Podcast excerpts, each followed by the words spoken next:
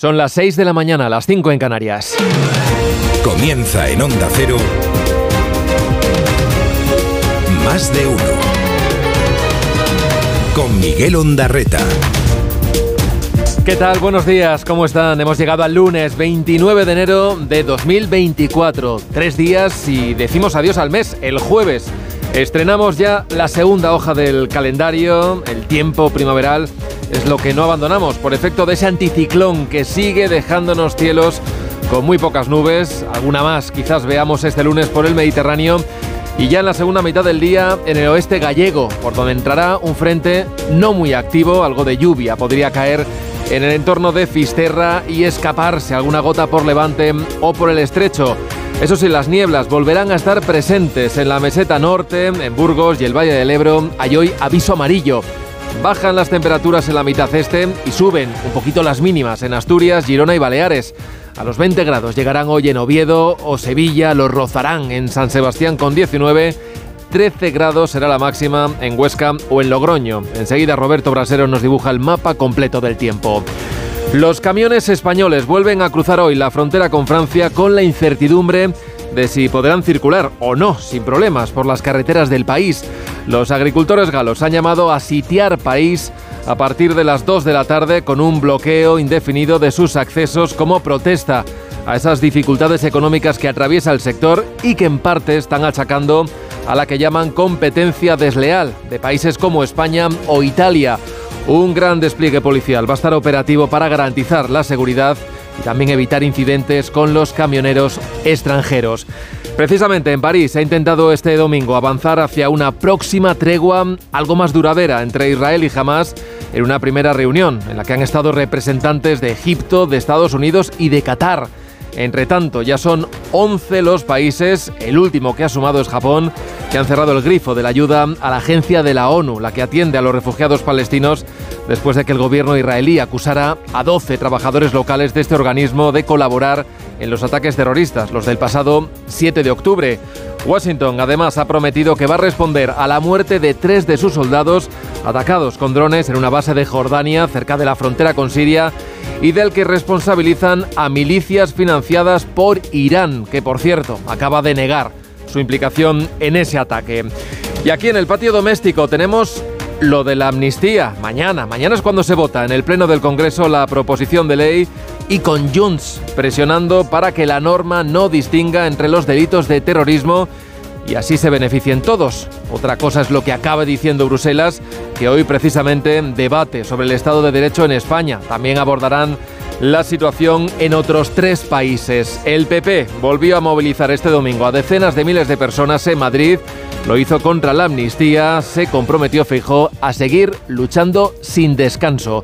Empieza el día, lo hace con estos sonidos. Hemos pasado de la corrupción que representa, esto sí es corrupción, la guerra sucia en manos de Mariano Rajoy, a la política limpia. La amnistía ve a ser una esmena a la totalidad a la política que ha seguido el Estado español. La amnistía es una enmienda a la totalidad a la política que ha seguido el gobierno español con esta connivencia con el Poder Judicial, policial y con el Poder mediático. Que no quepa duda que España no se calla, que España no se va a dejar engañar. Vamos a rescatar democráticamente este país. Me refiero a los camiones que vienen de España o Portugal. No tienen por qué ser rehenes ni su contenido ser atacado por grupos de agricultores que querrían tomarse la justicia por su cuenta. Saludamos el anuncio del secretario general de la ONU y del comisionado para los palestinos sobre una investigación a fondo. El secretario Blinken llamó ayer al secretario general para dejarle claro que esa investigación debe ser completa, exhaustiva y transparente. Dirige Carlos Alsina. Dirección de sonido Fran Montes. Producción David Gabás. 6 y 4, 5 y 4 en Canarias, sindicatos y organizaciones agrarias francesas se han conjurado para que la de hoy sea una jornada caótica en el país vecino. A las 2 de la tarde está convocada una protesta con la que pretenden bloquear los accesos a París de forma indefinida. En estas últimas horas han hablado de sitiar la capital francesa, mientras el gobierno galo está anunciando una gran movilización de fuerzas de seguridad para evitar incidentes y proteger a los transportistas extranjeros. Y detrás de todas estas protestas que se están repitiendo en otros países como Alemania o Países Bajos está el enfado de los agricultores y su rechazo a las normas medioambientales que consideran que les están perjudicando frente a otros competidores y todos están mirando al sur, a España, a Italia, a Portugal, con medidas, dicen, en estos países menos exigentes y que les permiten producir a un coste menor. Bueno, Macron ha puesto a su flamante primer ministro, Gabriel Attal, a trabajar sobre el terreno para evitar que este choque vaya más. Su pesadilla más reciente fue la que protagonizaron los chalecos amarillos. Entonces el detonante fue la subida del precio de los carburantes. De momento ya han conseguido que se suprima la tasa sobre el gasóleo que utilizan los tractores y se les ha prometido una simplificación de los procesos burocráticos. Atal estuvo ayer visitando una explotación agrícola en el noroeste del país y allí prometió más medidas, medidas que se van a anunciar en las próximas horas. Quiso además exhibir cierta empatía cuando uno de los agricultores tachó de hipócrita el hecho de que se estén importando, por ejemplo, verduras y frutas de países como España, donde decía este trabajador están fastidiando todo su ecosistema utilizando productos químicos que en Francia están prohibidos. Es cierto que no citó el primer ministro expresamente a nuestro país. No es normal que se os impida utilizar ciertos productos, que no podéis emplearlos en vuestro trabajo y producir correctamente, y que países vecinos como Italia y otros lo utilicen y que sus productos lleguen aquí. Un discurso este, el de la competencia desleal, que acompañó de otras palabras como independencia, soberanía y además de críticas al funcionamiento de la Unión Europea Discurso que bien podría suscribir la derecha más extrema, esa que representa a Marine Le Pen, quien está reclamando que se den más pasos, que se impida, por ejemplo, directamente la entrada del producto extranjero en el país y la salida de los acuerdos de libre comercio. Es un escenario que descartaba el propio ministro de Agricultura francés porque decía esto acabaría perjudicando a sus propias exportaciones. Yo cierro las fronteras de Francia con Italia y con España. Si hago eso, si digo a los italianos, yo cierro mis fronteras, ellos van a decir, yo cierro mis fronteras también. Ahora mismo hay 1.200.000 animales vacunos que salen de la frontera francesa hacia Italia y España. Esa solución solo lleva a la deslocalización de Europa y la deslocalización de Europa no nos interesa. No nos conviene a los franceses a los agricultores. Es la típica falsa idea buena.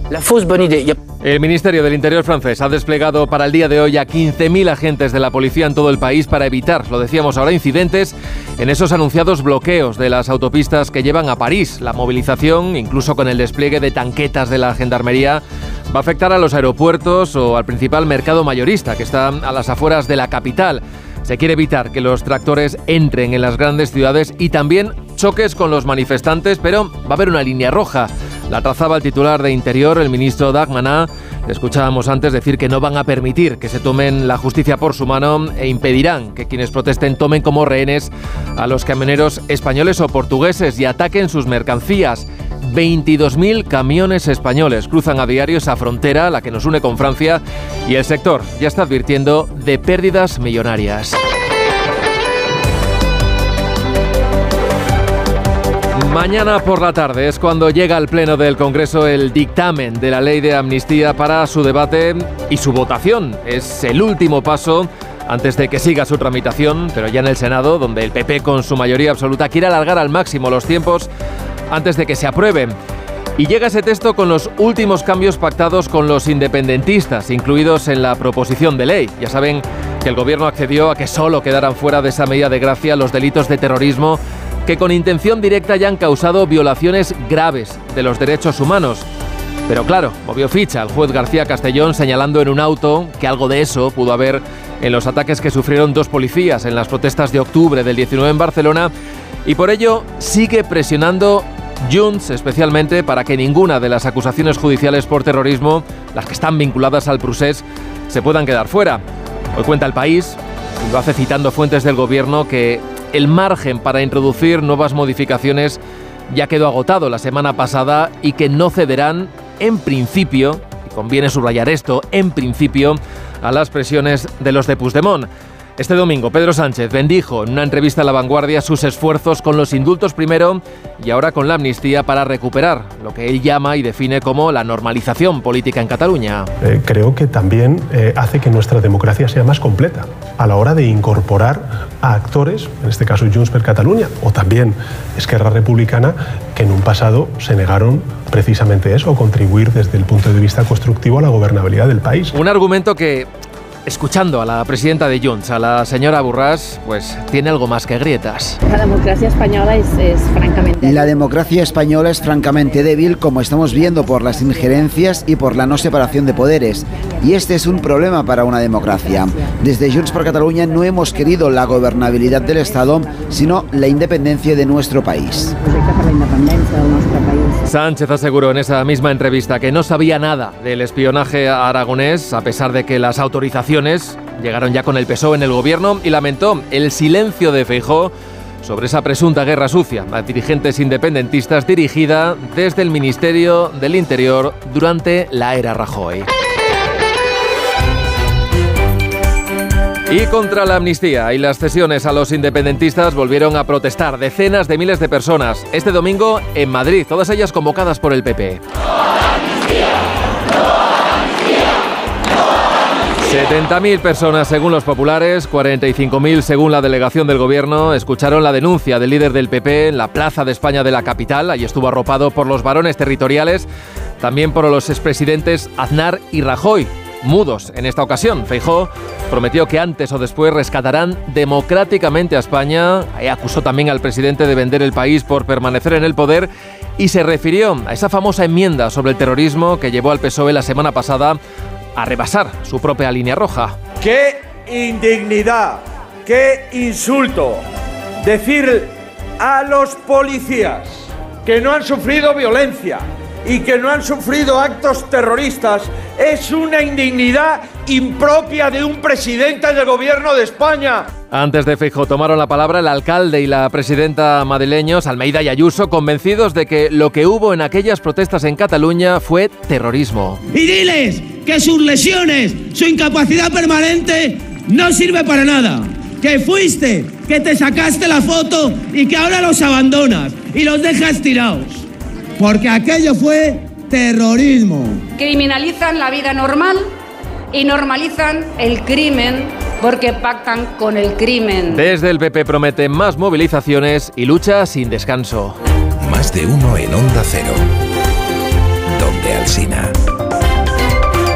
A las 6 y 12, 5 y 12 en Canarias, echamos un primer vistazo a la prensa. Portadas que llevan estos titulares, dice La Razón, Amnistía o Libertad, que acompaña con una imagen aérea de esa concentración de este domingo del Partido Popular. En el país, Robles rechazó frente a Álvarez participar en la misión de la UE en el Mar Rojo. En el mundo, Feijó despliega ante el PP ante la Unión Europea de la semana que viene el tema de la amnistía. En el diario ABC lleva una encuesta de GAT3 sobre las elecciones gallegas y titula El PP mantiene la mayoría absoluta en Galicia y el PSOE cae a mínimos históricos. Dice la vanguardia que hay riesgo de escalada tras un ataque mortal contra Estados Unidos en Jordania y el periódico de España Feijó mantiene el pulso en la calle y lo llevan a Bruselas. En la prensa digital Leo en el Confidencial que Génova afronta la campaña electoral gallega con sondeos internos que ponen en duda la absoluta.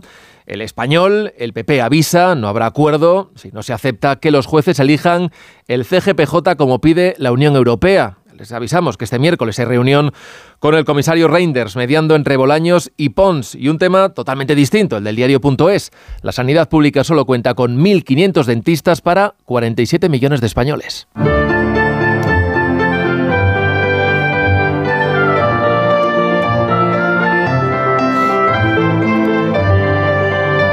Conocemos ya en detalle la previsión del tiempo para este lunes. Roberto Brasero, buenos días. Hola, muy buenos días y buenos días a todos. Esta semana cambiaremos de mes, pero el tiempo de momento no va a cambiar. Si acaso un ligero descenso de las temperaturas. No van a ser tan altas durante esta semana como las que hemos tenido el fin de semana, pero aún así van a seguir siendo elevadas para las fechas en las que estamos. Y es que estamos en los últimos días de enero, en la mitad de un invierno va a seguir pareciendo primaveral y en esta recta final del mes vamos a seguir sin ver llover. Eh, los primeros días de febrero tampoco. Puede que el próximo fin de semana es cuando se rompa un poco el anticiclón que nos oprime y permita que lleguen algunos frentes, pero aún es pronto para decirlo. De momento, este lunes, el frente que llega va a rozar ligeramente el oeste de Galicia. Ahí por la tarde sí podría llover débilmente. Y también vamos a ver nubes bajas en el litoral mediterráneo y podrían caer algunas gotas en el sur de Valencia, el norte de Alicante o el área del estrecho. Y de nuevo se repiten las nieblas en los lugares consabidos, en la meseta norte, en el Ebro, en el interior de Huesca y de Lleida.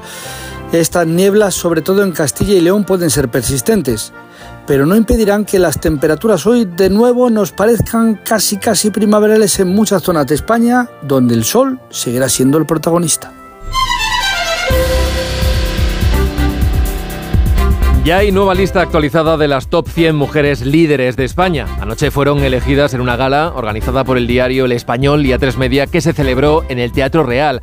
Hay nombres que se mantienen, como el de Margarita Robles, el de Isabel Díaz Ayuso o Nadia Calviño, pero detrás de las mujeres políticas hay otras muchas que también crean país y que además lo dan a conocer fuera. Ahí hay científicas, empresarias, cirujanas o artistas. Siguiendo la gala ha estado Francisco Paniagua. Una gala que reivindicó el papel cada vez más importante de la mujer y que concluyó con el agradecimiento también al apoyo de los hombres. Gala conducida por la presentadora y periodista de Antena 3, Sonsoles Onega. Que detrás de vuestras carreras profesionales hay trabajo hay dedicación, hay esfuerzo y también hay renuncias. Imposible nombrar a las 100 mujeres que entran a formar parte de este top de las 100 más influyentes, pero entre ellas las directivas de A3 Media, Patricia Pérez y Ana Porto, y hay además una nueva categoría para mujeres políticas influyentes, entre las que están, entre otras, las ministras Pilar Alegría y Margarita Robles, la presidenta de la Comunidad de Madrid, Isabel Díaz Ayuso, o la secretaria general del PP, Cuca Gamarra. A las top 100 mujeres se dirigió la vicepresidenta del Español, Cruz Sánchez de Lara.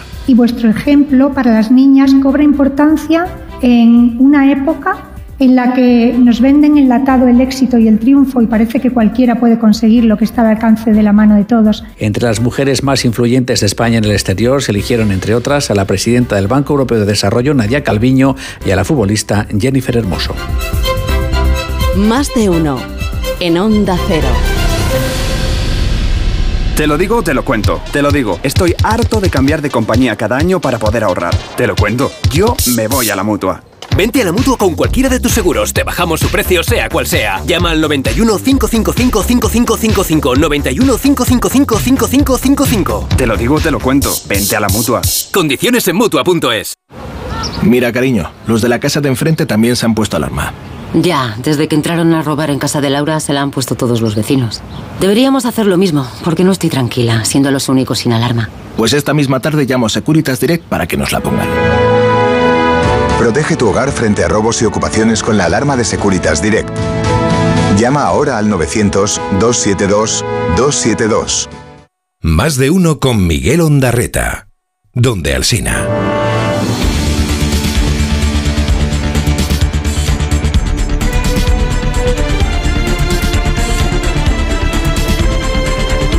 6 y 18, 5 y 18 en Canarias. El Partido Socialista dice que España ni se quiebra ni se hunde en respuesta al Partido Popular, al que critica por movilizarse únicamente desde el odio y desde el agravio. La derecha nunca sale a la calle para reivindicar un derecho. La derecha nunca sale a la calle para que la sanidad mejore con el estropicio que tienen montado aquí en Galicia. No, no.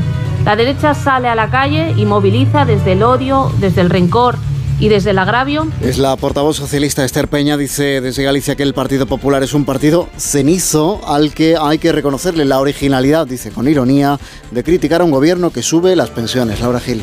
Ironiza Esther Peña con la insistencia del líder popular Núñez Feijóo en manifestarse contra la amnistía, pero también contra los avances y logros del gobierno de Pedro Sánchez para preguntarle después qué tiene que ver que no le guste la ley que beneficia al Prusés con votar en contra de subir y revalorizar las pensiones. Un PP gris y cenizo que siempre cae en lo mismo, ha dicho durante un mitin conjunto con el candidato a la Junta, José Ramón Besteiro, en la localidad pontevedresa de Redondela este fin de semana, en el que ha llamado además a la movilización para poner a un socialista en la Junta y a Galicia asegurado donde me y no al servicio de otro. Presidente de Estados Unidos, Joe Biden, asegura que el ataque en el que han matado a tres soldados estadounidenses en Jordania no quedará sin respuesta. La resistencia islámica de Irak, una organización que aglutina varias milicias patrocinadas por Irán, reivindicó ayer el ataque con un dron en la noche del sábado contra una base militar en Jordania, cerca de la frontera con Siria. Tres militares estadounidenses han muerto y otros 25 han resultado heridos. Entre tanto, el secretario general de Naciones Unidas, Antonio Guterres, pide que no se retire la ayuda a la agencia de la ONU para los refugiados palestinos mientras investiga la supuesta implicación de varios empleados en los ataques de Hamas, los del pasado 7 de octubre del año pasado.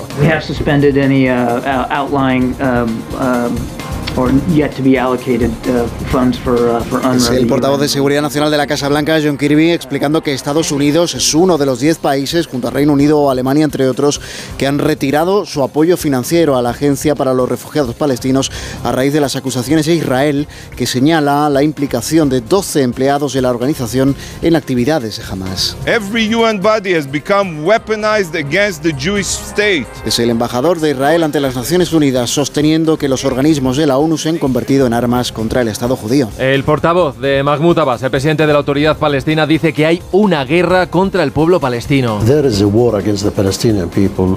This decision is incorrect and should be stopped immediately. Y que la decisión es incorrecta y debe ser revertida inmediatamente. Nueve empleados han sido identificados y despedidos y la ONU advierte de que cualquier trabajador de la agencia involucrado en cualquier actividad terrorista deberá rendir cuentas. Any employee of UNRWA who is involved in acts of terror will be held accountable, including through criminal prosecution. Jamás niega que haya habido empleados de la ONU trabajando para ellos y dice que las acusaciones de Israel son fundadas. Además, informa de que más de 26.400 personas han muerto en Gaza desde el comienzo de los ataques del ejército israelí, siempre según Hamas. Avanza la negociación de forma muy discreta entre Israel, Estados Unidos, Egipto y Qatar en nombre este último de Hamas. Tan discreto es ese avance que lo único concreto que sale de la reunión que mantuvieron ayer en París es que seguirán negociando durante los próximos días. Sin acuerdo concreto, pero con los canales de comunicación abiertos a la búsqueda de soluciones que en función de quién lo filtre a los medios de qué país van desde un alto el fuego de seis semanas a dos meses o incluso tres y la liberación de unos 100 rehenes de Hamas y de un número significativo de presos palestinos por parte de Israel. Israel viene advirtiendo contra cualquier exceso de optimismo de cara a esta reunión de París o un posible acuerdo con Hamas. Todo cuanto dice la oficina del primer ministro Netanyahu es que por ahora la conversación ha sido constructiva. Corresponsal en Jerusalén, Hanna Beris. En Israel no hay aún información oficial sobre las cláusulas en camino de un acuerdo con Hamas, que de todos modos aquí se dice no está tan cerca como dan a entender fuentes norteamericanas. Las familias de los secuestrados presionan al primer ministro para lograr ya un alto el fuego. Él sostiene que el tema de los cautivos es prioritario, pero que hay condiciones de jamás que Israel no puede aceptar. Parecería que Israel sí está de acuerdo con un alto el fuego de varias semanas, no menos de un mes, pero no está dispuesto al fin de la guerra contra Hamas. Más de uno. Titulares del deporte, Ana Rodríguez, buenos días. Hola, ¿qué tal? Buenos días. El Girona sigue líder de primera división con un punto de ventaja sobre el Real Madrid, que tiene eso sí un partido menos. El conjunto catalán se impuso 0-1 en Vigo al Celta con un gol de Portu. Su entrenador Michel dice que siguen luchando por un sueño. No, tres puntos muy importantes para continuar eh, bueno, luchando por un sueño. Y, y nosotros hemos tenido mucha personalidad para tener el balón en unas condiciones difíciles, muy difíciles de jugar. Y estoy muy feliz por eso, porque hay que tener mucha personalidad y la hemos tenido. Un Michel, por cierto, que también fue preguntado por un posible interés del Barça en él la próxima temporada tras la marcha de Xavi. No, estoy pendiente del, del Girona. Xavi eh, es el que mejor conoce el Fútbol Club Barcelona. Mm, y yo tengo contrato hasta el 2026. Así que nada, eh, Xavi es el Barça. El Atlético de Madrid ya es tercero con 44 puntos, los mismos que tiene el Barcelona, a 10 del Real Madrid y a 11 del Girona. Los de Simeone se impusieron en el Metropolitano 2-0 al Valencia con goles de Lino y de Memphis Depay, un Simeone que dijo que su equipo tiene margen de mejora. Clave, no hay equipo importante que, que, que le vaya bien recibiendo goles. Está claro que todos los equipos importantes reciben pocos goles. Y bueno, nada, esperemos poder seguir mejorando porque tenemos todavía más margen de mejora.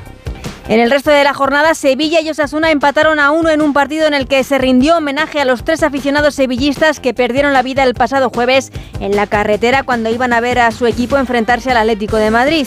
Y empate sin goles en el debut del Cádiz de Peregrino ante el Athletic Club de Bilbao. El Cádiz que sigue en descenso junto con el Granada y el Almería. El Granada juega esta noche a las 9 en Getafe, partido que cierra esta jornada 22 en Primera División.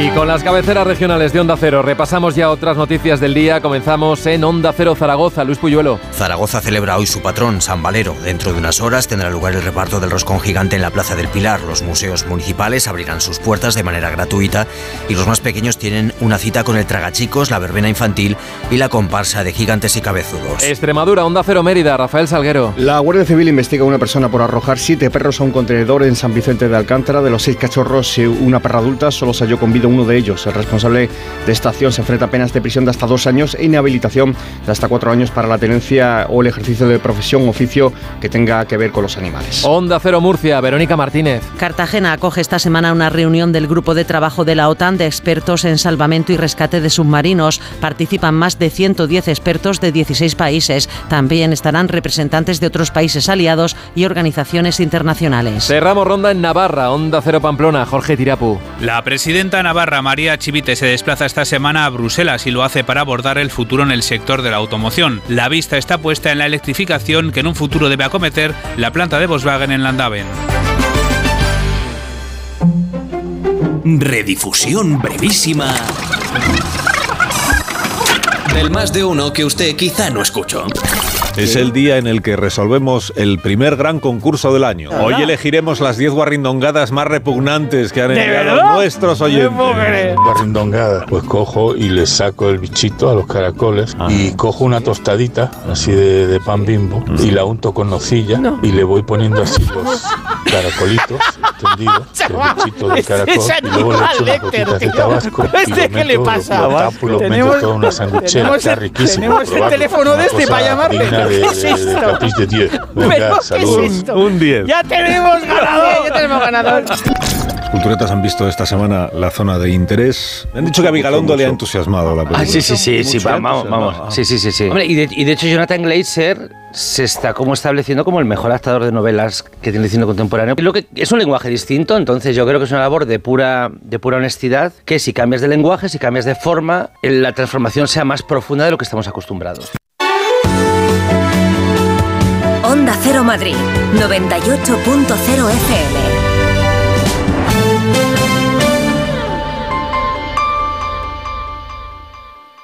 Solucionesconhipoteca.com. Préstamos desde 10.000 hasta 3 millones de euros. ¿Necesita liquidez? ¿Necesita dinero hasta la venta de su casa? ¿Necesita un préstamo para cancelar deudas o un embargo? Solucionesconhipoteca.com. 91 639 9407. Préstamos desde 10.000 hasta 3 millones de euros. Solucionesconhipoteca.com. Grupos Eneas. En la vida hay cambios muy importantes. Un cambio de casa, una oficina nueva, un local más grande. Para que esos cambios sean perfectos, acude a los profesionales de mudanzas Segoviana. Mudanzas del hogar, guardamuebles, mudanzas de oficinas en toda la comunidad de Madrid. Consulta las ofertas en amsegoviana.com o en el 91 548 77 18. Ahora más que nunca es el momento de recurrir a los profesionales de limpiezas Leticia, expertos en limpieza y desinfección de todo tipo de superficies desde 1990. Un servicio profesional y eficaz con soluciones a medida para eliminar todo tipo de virus, bacterias y hongos. Entre en limpiezasLeticia.net o llame al 91 681 35 58. Ahora más que nunca, Limpiezas Leticia. La cesta de la compra y la hipoteca no paran de subir, y la bola de créditos y tarjetas te ahoga. Y además, hay que vivir. Y buscas una tarjeta de la que tirar. Pero ya no te quedan. No duermes. En tan solo un mes podrás recuperar tu vida. Si tienes casa en propiedad, Agencia Negociadora reducirá tus pagos mensuales hasta en un 80%. Respira. Duerme. 900-900-880. 900-900-880. Agencianegociadora.com. Llámanos. Aún podemos ayudarte. ¿Sabías que la región de Murcia está más cerca que nunca? Porque ahora tienes un vuelo directo desde Madrid. Y porque con el bono turístico tienes un descuento del 50% en el alojamiento de tu próxima escapada a la región de Murcia. Consigue tu bono en turismoregiondemurcia.es. Trabajo, casa, ducha, cena, cama. Salir de trabajar con el piloto automático no tiene pérdida, aunque pensándolo bien, sales perdiendo. Te pierdes conversaciones, te pierdes risas, te pierdes lo que sucede a tu alrededor. Salir de trabajar con el piloto automático es el camino fácil. Muchos lo siguen, otros, y cada vez somos más, preferimos seguir la brújula para no perdernos nada. La brújula, con Rafa La Torre. Toda la actualidad de lunes a viernes desde las 7 y siempre que quieras en la web y en la app. Onda Cero, tu radio.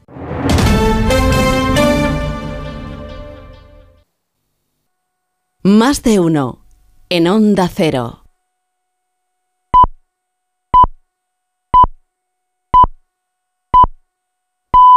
Son las seis y media, las cinco y media en Canarias.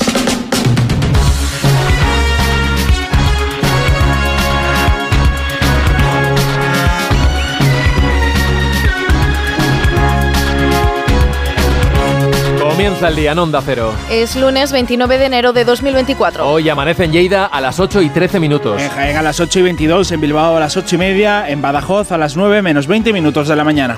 Empezamos la semana sin cambios en lo meteorológico, salvo porque las nieblas que veremos en el interior se van a extender a zonas del Mediterráneo. Allí no esperamos que levanten y tendremos cielos cubiertos y quizá alguna gota de lluvia. Por el resto veremos algo de sol y tendremos nubes altas.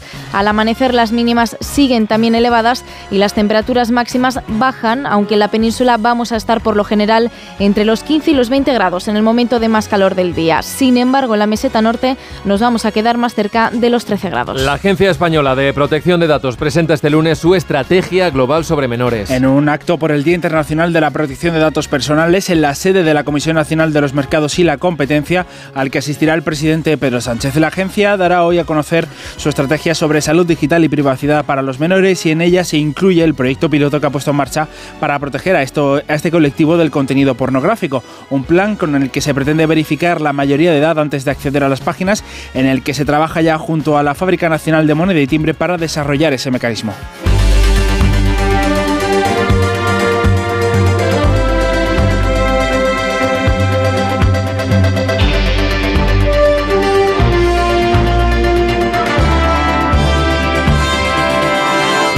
Los asaltos a los camiones extranjeros en Francia continúan. Se calcula que más de 60 camiones españoles han sido atacados desde el miércoles para tirar su carga. Las protestas de los agricultores galos continúan y aunque la mayoría de las carreteras ya han abierto al tráfico, hoy se esperan de nuevo bloqueos y el asedio a París. El gobierno de Macron ha movilizado a 15.000 gendarmes para evitar ese bloqueo a la capital y asegura que hará lo posible para evitar también el ataque a los productos extranjeros. Anuncia además nuevas medidas contra lo que han llamado competencia desleal para intentar calmar los ánimos de los agricultores. Vienen quejándose de que sus producciones están sometidas a una legislación medioambiental más estricta que las de otros países socios de la Unión Europea, acogidos por la normativa de la Unión Europea. El Ejecutivo francés, lejos de asumir la crítica, mira a su entorno. Corresponsal en París, Álvaro del Río. Es una de las razones de la revuelta de los agricultores galos, la competencia desleal que dicen sufrir de otros países europeos y para la que exigen una respuesta. Ayer el primer ministro Gabriel Attal mencionó a Italia y sin nombrarla se refirió también a España, países de donde se importan productos que no responden a las mismas normas, que usan sustancias que París ha prohibido y decía que no es normal. No es normal que se os impida utilizar ciertos productos, que no podéis emplearlos en vuestro trabajo y producir correctamente y que países vecinos como Italia y otros lo utilicen y que sus productos lleguen aquí. Se quejan los agricultores galos de la superposición de normas nacionales a las comunitarias, afectando así a la competitividad de sus productos. Atal prometió respuestas y abordar la problemática en Bruselas mientras las protestas toman un nuevo rumbo. Los tractores se dirigen a París con la intención de cercarla, cerrar el paso a los camiones y desabastecer a la ciudad como medida de presión. 15.000 agentes velarán para que no se traspasen líneas rojas como entrar en París o bloquear aeropuertos.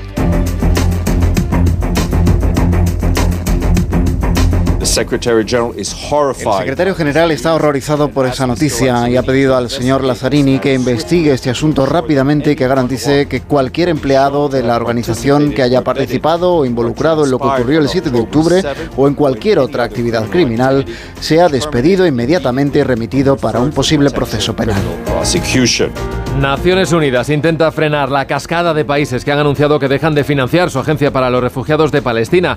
Anuncian una investigación rápida después de que Israel denunciase que algunos de sus trabajadores habían colaborado con Hamas. En el ataque del 7 de octubre, en el que fueron secuestradas más de 200 personas y que originó el conflicto en Gaza, aunque Israel ha apuntado más de una vez a la ONU como colaborador de Hamas, es ahora cuando se ha ordenado el despido de nueve empleados. Hay al menos 10 países, entre los que están Estados Unidos, Japón, Alemania o Italia, que ya han anunciado que retiran su financiación, mientras Tel Aviv pide que se disuelva la agencia. Jorge Infer. Mientras el gobierno de España guarda silencio pese a ser un país que financia a la Agencia de las Naciones Unidas para los Refugiados de Palestina, son ya muchos los que sí se han pronunciado y los que retiran su ayuda de forma temporal. Es el caso, por ejemplo, de países como Estados Unidos, Francia o Alemania. Una decisión que no gusta al secretario general de Naciones Unidas, que pide que se mantengan los fondos al igual que el primer ministro palestino, que insta a estos países a revertir su decisión. En este momento crítico la ayuda es más necesaria y la UNRWA, como digo, contribuye en gran medida a esta ayuda. La UNRWA es la memoria acumulada de los refugiados palestinos y también un símbolo del derecho palestino a regresar, de acuerdo y en línea con la resolución 194 de Naciones Unidas. Según Naciones Unidas, la UNRWA ya está tomando rápidas medidas contra los empleados de esta agencia que están acusados de colaborar con Hamas. 6 y 35, 5 y 35 en Canarias. Irán asegura que no tiene nada que ver con el ataque con drones en Jordania, cerca de la frontera con Siria, que ha matado este domingo a tres soldados estadounidenses y ha dejado al menos 25 heridos. Joe Biden aseguraba que Teherán respalda a los radicales que lanzaron esos drones. Corresponsal en Nueva York, Agustín Alcalá.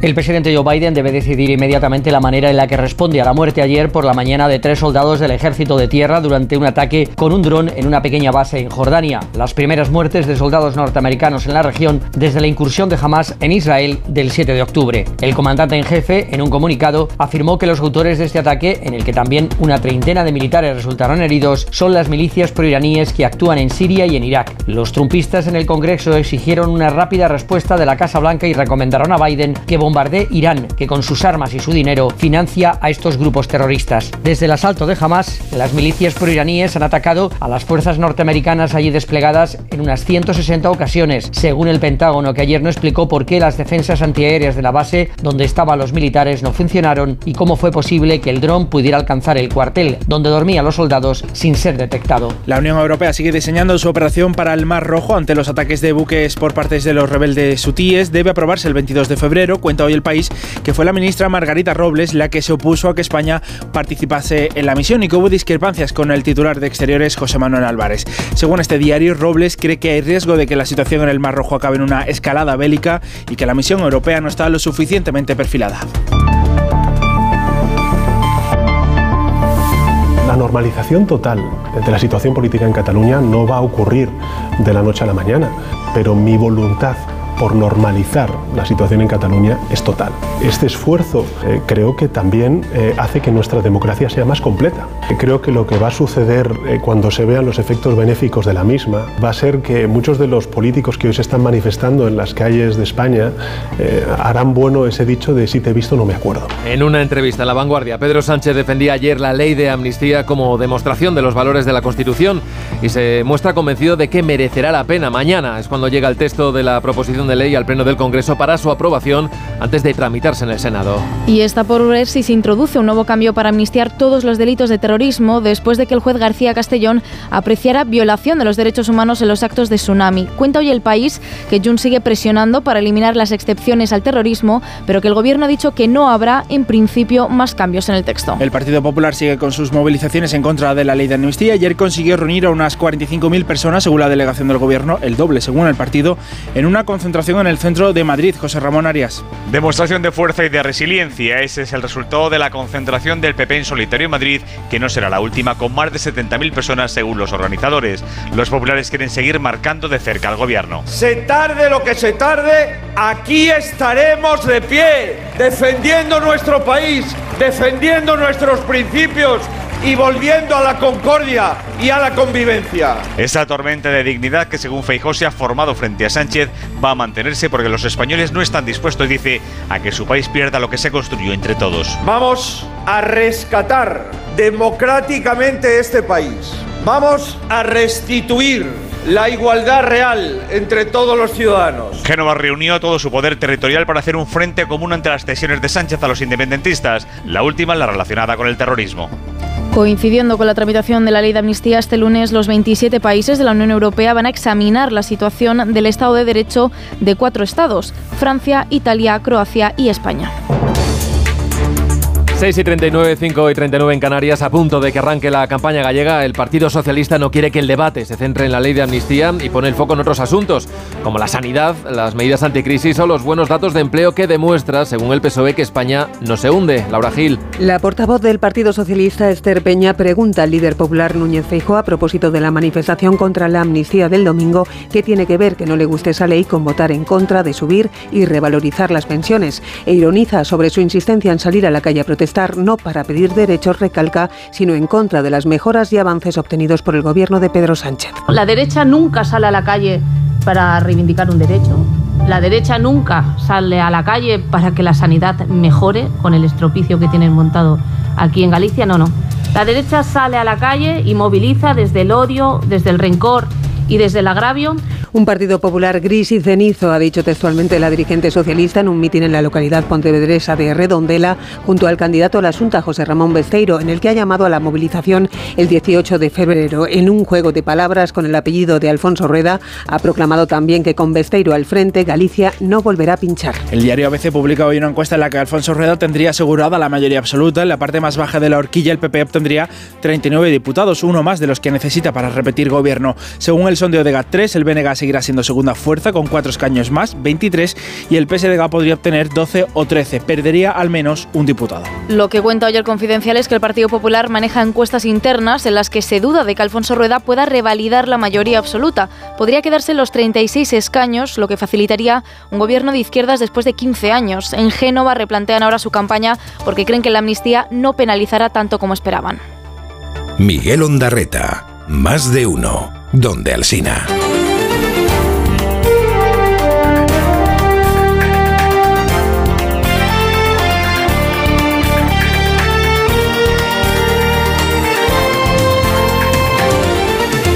El día, este lunes 29 de enero, nos trae además algunas otras noticias. Interior ha enviado antidisturbios a Barajas para controlar el caos de las salas de asilo, lo cuenta el mundo. Ayer aterrizaron procedentes de Casablanca otros 200 inmigrantes que se suman a los 400 que esperan hacinados en el aeropuerto. Este fin de semana, un centenar han tenido que dormir sobre cartones en el suelo en una zona de tránsito de la T4. La policía ha intervenido ya en varias disputas y para controlar que los desencuentros no vayan a más, Interior ha enviado a un subgrupo de antidisturbios. Los Mossos investigan el asesinato de una mujer hallada en el interior de un vehículo en Girona. La víctima de 45 años llevaba desaparecida desde el sábado. La ubicación de su teléfono móvil llevó a los Mossos hasta un camino de tierra secundario en el municipio de Torroella de Montgrí. La mujer tenía varias puñaladas y estaba sentada en el asiento del conductor en un vehículo que no era suyo. Cantabria ha registrado 20 incendios forestales provocados durante este fin de semana. De los cuales, de los cuales cuatro permanecen todavía activos. El de San Roque de Río Miera, el de Villafufre, el del Amasón, que ya está controlado, y el de Soba, que se espera que quede bajo, bajo control este mismo lunes. El gobierno de Cantabria mantiene, eso sí, el nivel 2 de alerta en 9 de las 13 comarcas forestales. La Audiencia Nacional inicia hoy el juicio a los hijos de Ruiz Mateos por presunta estafa. Se sientan en el banquillo seis hijos del fallecido empresario y otras nueve personas por el llamado caso Nueva Rumasa. Se investiga si la empresa familiar de Ruiz Mateos ideó un sistema a través de la emisión de pagarés para captar 337 millones de euros, de los que solo devolvió 48 millones. La Fiscalía pide 16 años de, años de cárcel para cada uno de sus hijos. Y Fitur cierra su edición número 44 con más de 250.000 asistentes. Casi un 14% más que en 2023. La Feria Internacional de Turismo ha batido el récord de superficie con nueve pabellones y consolida su influencia global con la participación de 152 países. Se estima que la feria ha generado a Madrid este año unos ingresos de 430 millones de euros. En Onda Cero, más de uno.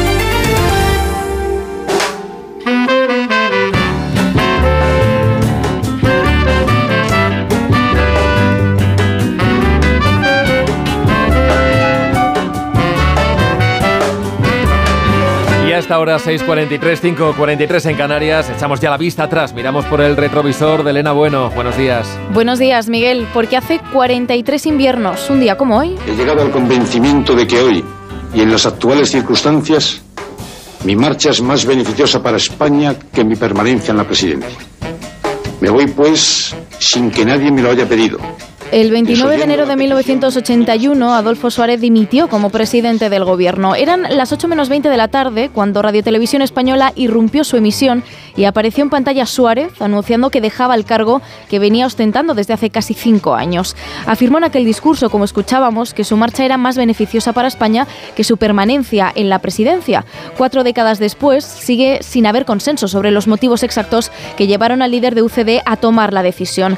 Suárez no gustaba ni al ejército, ni a la iglesia, ni a los empresarios. Venía además de afrontar una moción de censura del PSOE y las divisiones en UCD crecían a medida que avanzaba la transición, con la aprobación, por ejemplo, de algunos estatutos de autonomía o la tramitación de la ley de divorcio. Era además un momento complicado en España lo económico y con el terrorismo de ETA, y quienes trabajaron con él dicen que Suárez sintió también que había perdido la confianza del rey.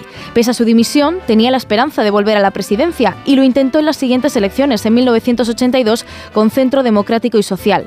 Las elecciones las ganó Felipe González. Suárez consiguió dos escaños.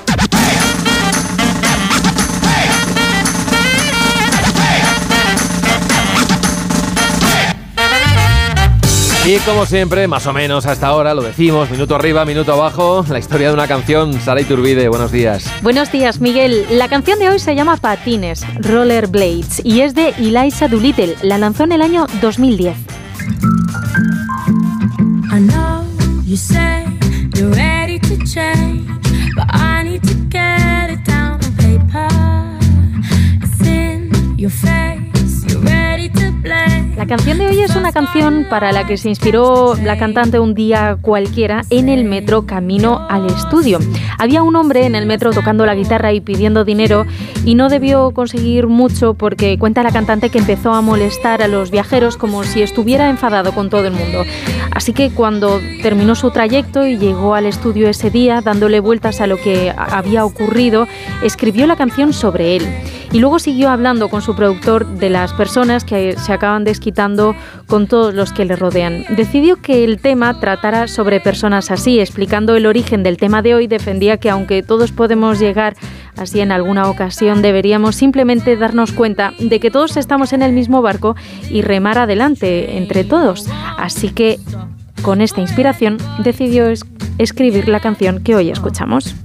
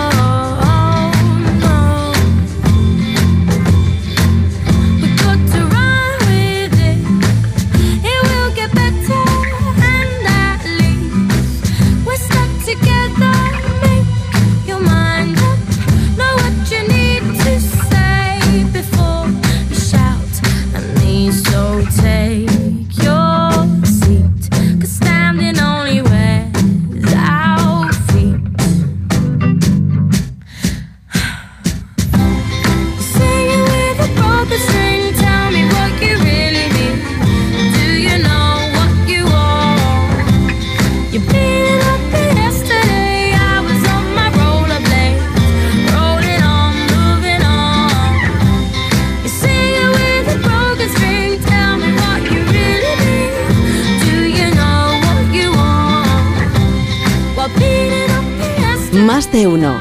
En Onda Cero.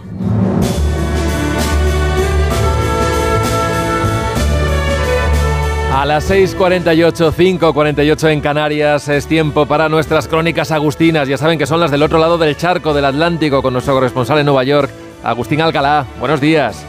Hola Miguel, buenos días. Oye Agustín, que nos llevas de viaje hasta el Teatro Apolo, ese que está ahí en pleno Harlem, en la calle 125, con su gran cartelón.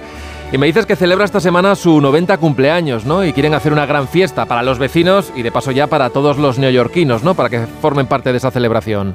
Hay muchos edificios en Nueva York, tú bien lo sabes, que presumen de haber sido la cuna de algo, aunque muy pocos pueden presumir de ser una institución donde se dieron a conocer algunos de los gigantes más importantes de la música del siglo XX. El viernes, el Teatro Apolo, en el corazón del Harlem, en la calle 125, cumplió su 90 cumpleaños. Abierto en el año 1934, en aquellos años el Harlem no era un barrio predominantemente negro, sino era un lugar en el que vivían los irlandeses y los alemanes. Los nuevos dueños del local Decidieron entonces acabar con la regla de que solo podían acceder los blancos y lo convirtieron primero en un recinto para el vodevil y la comedia y después en la sala donde podían acceder los afroamericanos y nacieron algunas de las leyendas de la música norteamericana y la Fitzgerald, Billie Holiday, Sarah Bond, Duke Ellington y durante la segunda parte del siglo pasado el lugar en el que actuaron Diana Ross, Marvin Gaye, Stevie Wonder, The Jackson Five, Aretha Franklin y tantos otros. Cuando los Beatles visitaron por vez primera Estados Unidos en el año 1964, Miguel, uno de los lugares que quisieron ver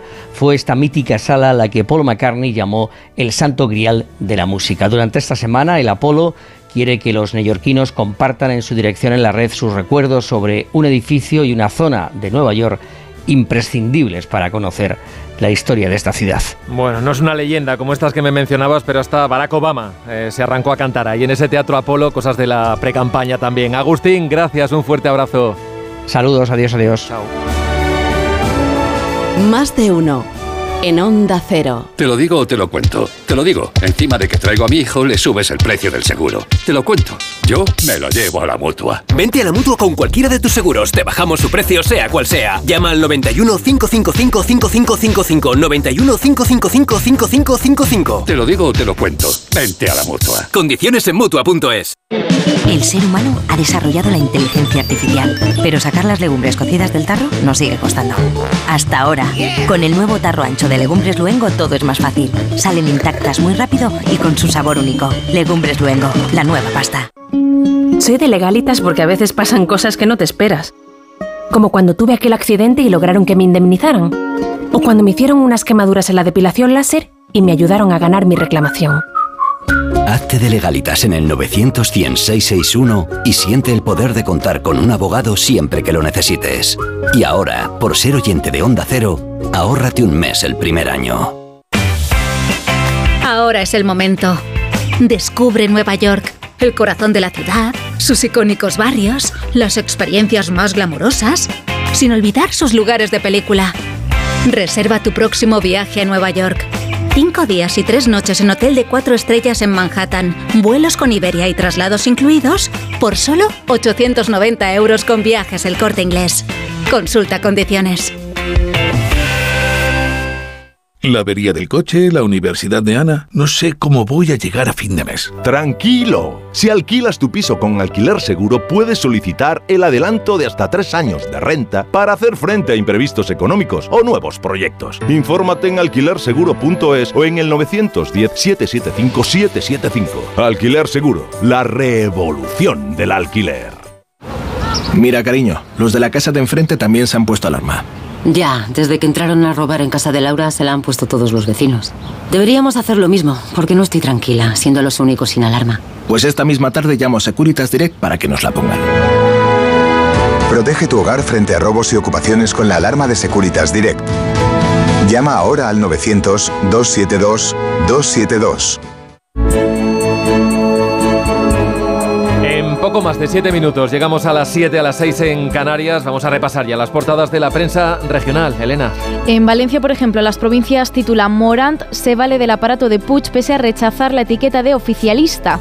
El entorno del expresidente valenciano se ha volcado en las últimas horas en apoyar a la exministra, que confirmará, dice este diario esta tarde en un acto en Gandía, que se presenta a las primarias para liderar el Partido Socialista Valenciano. Leo en el diario Hoy, tres de cada cuatro pueblos extremeños carecen de la presencia policial recomendada. El 20% de los vecinos afirman sentirse inseguros y esa falta de agentes ha obligado a suspender la vuelta al baluarte de Badajoz, aunque el ayuntamiento habla de chantaje policial.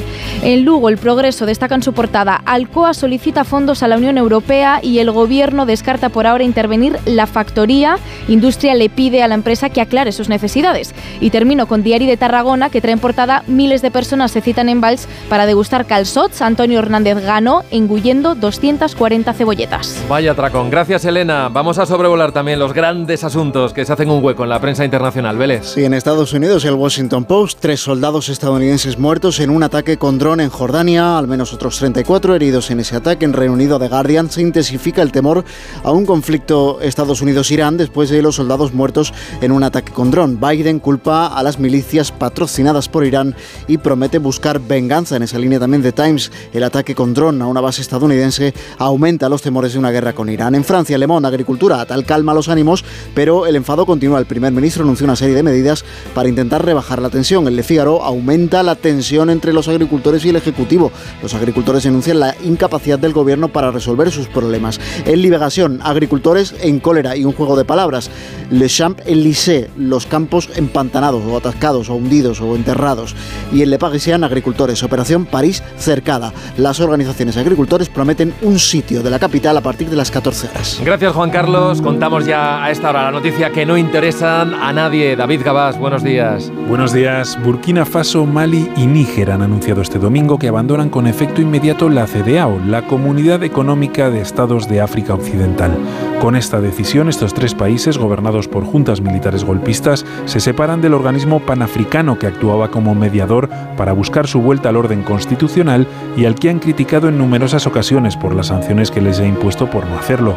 En el comunicado en el que anuncian su salida, acusan a la CDAO de actuar bajo la influencia de potencias extranjeras y de haberse convertido en una amenaza para sus miembros y sus poblaciones.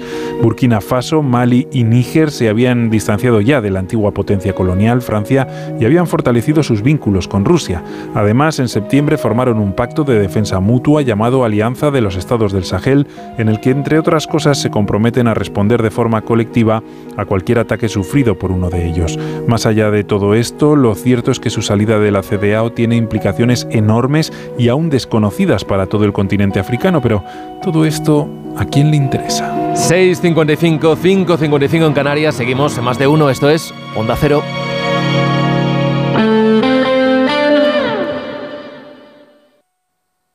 98.0 FM, Onda Cero, Madrid.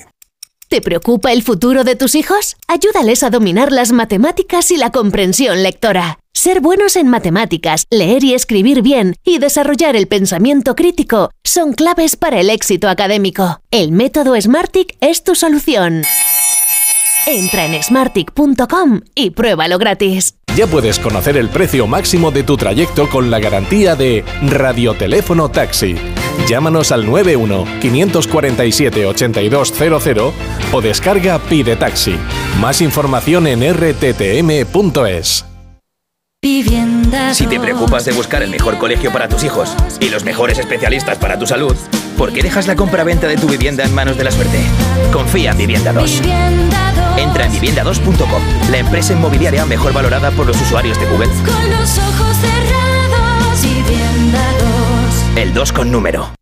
En la vida hay cambios muy importantes. Un cambio de casa, una oficina nueva, un local más grande. Para que esos cambios sean perfectos, acude a los profesionales de mudanzas Segoviana. Mudanzas del hogar, guardamuebles, mudanzas de oficinas en toda la comunidad de Madrid. Consulta las ofertas en amsegoviana.com o en el 91 548 77 18. Y verde humedades. Limpiar, pintar, ocultar son soluciones ineficaces contra las humedades. Necesitas eliminar para siempre el problema. Iberdeco Humedades te proporciona un diagnóstico gratuito con el tratamiento antihumedad definitivo hasta con 30 años de garantía. Solicítalo en Y verde humedades. iberdecohumedades.es.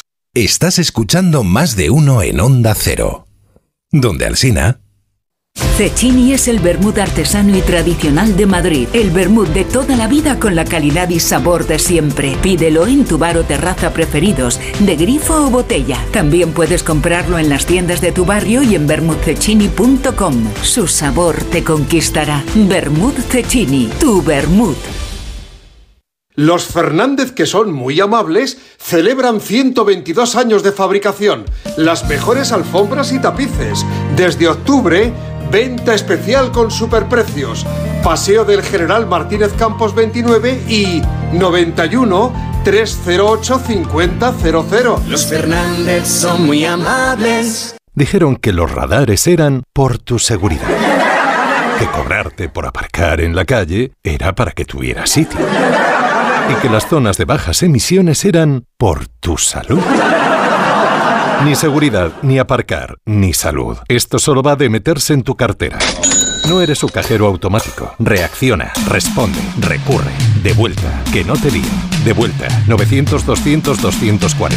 900-200-240. O devuelta.es. ¿Sabes cuánto vale tu coche? Seguro que más de lo que crees. En Yamóvil compramos tu coche en el acto y te pagamos más por él si está bien cuidado y nos encargamos de todos los gastos. No vendas tu coche sin antes visitar Yamóvil y ahora con un nuevo concesionario en Alcalá de Henares. Vender tu coche fácil en Yamóvil. ¿Preparado para la transformación? ¿Para un viaje sin retorno? Film Symphony Orchestra presenta su nueva gira, Genko, un emocionante espectáculo inspirado en las bandas sonoras más conmovedoras de todos los tiempos. La Roca, Pocahontas, Indiana Jones, Mulan, El Padrino, Star Trek, Desayuno con Diamantes, Harry Potter y El Cáliz de Fuego y muchas más. 2 de febrero, Auditorio Nacional. Genko, el espectáculo que te transformará. Entradas a la venta en filmsymphony.es.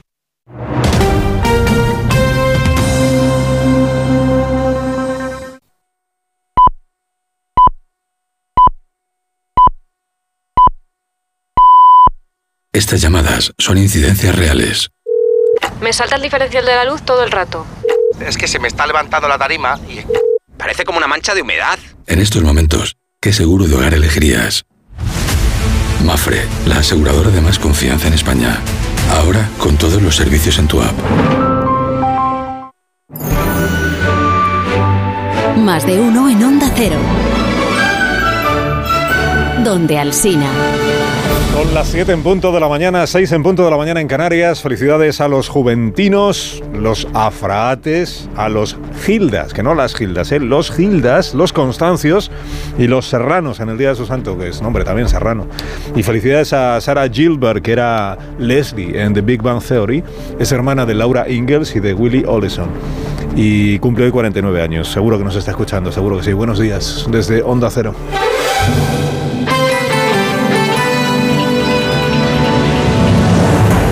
De sonido, Fran Montes. Producción, María Jesús Moreno y David Gabás.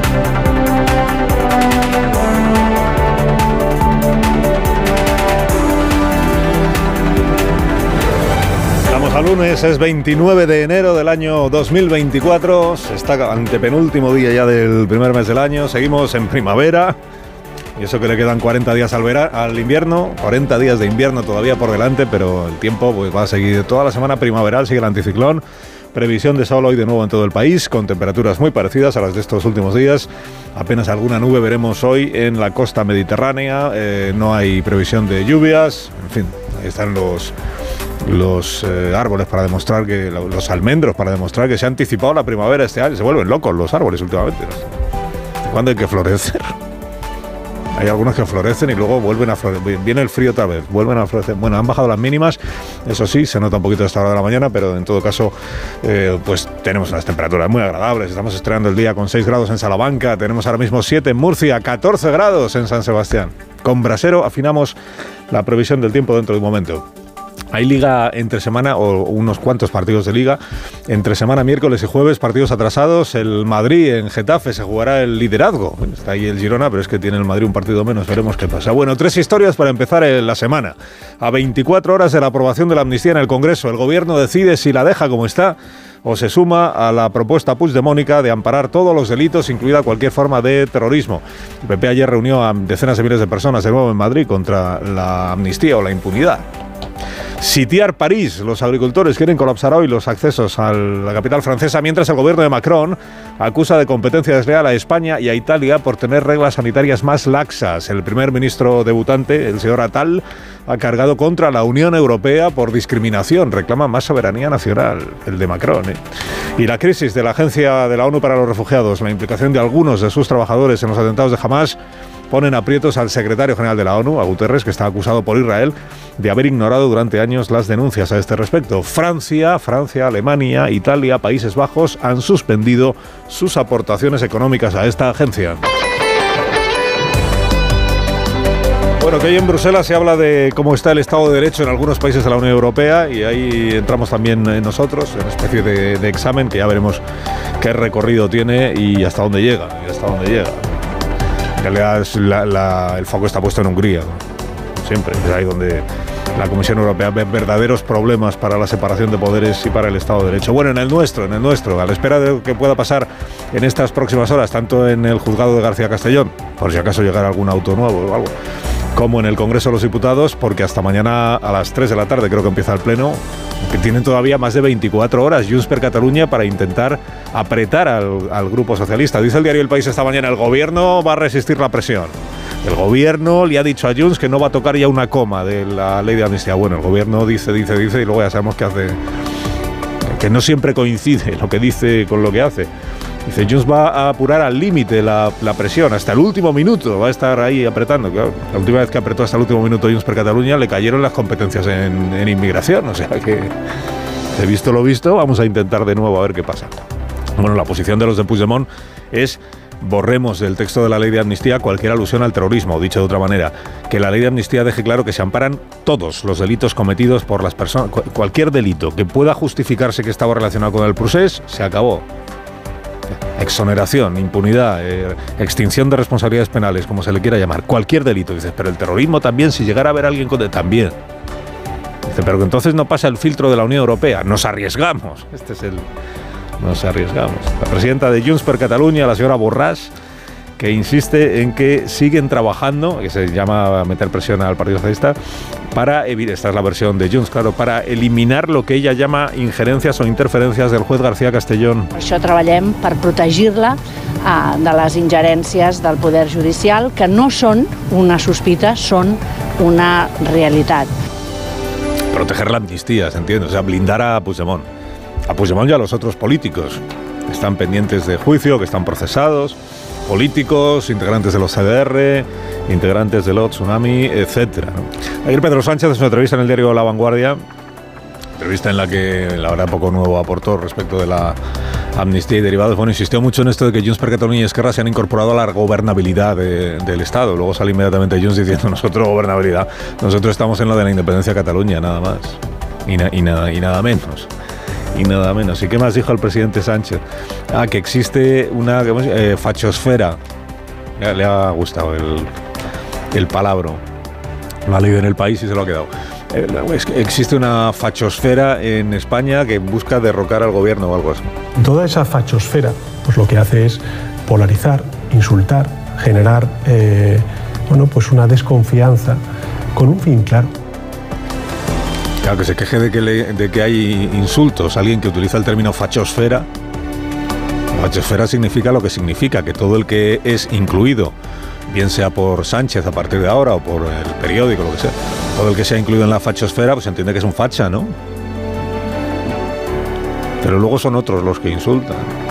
Ayer el señor Núñez Feijóo se rodeó de decenas de miles de personas en Madrid en una nueva movilización o manifestación contra la ley de amnistía. Eh, volvió ahí a congregar el PP, pues a lo que entiende que es la, la representación de la mayoría social. No, no porque la mayoría social se vea reflejada en 70.000 o 45.000 personas, sino porque la mayoría social, si acaso, se ve reflejada en las encuestas que se vienen publicando. No hay una sola que diga que la mayoría del país está a favor de la amnistía, ni nada parecido. ¿no? Falta la del CIS, que alguna vez Tezano se animará, como es su obligación, a preguntar por este asunto a los ciudadanos, cosa que todavía, por cierto, eh, no ha hecho. ¿Qué dijo Núñez Feijóo? Pues que él se compromete, tarde lo que tarde, porque ya, se, resigna que la cosa no va a ser rápida, ¿no? Que tarde lo que tarde, se entiende para las próximas elecciones generales, él se compromete a rescatar España, ¿eh? Espa- España y la salud democrática de España.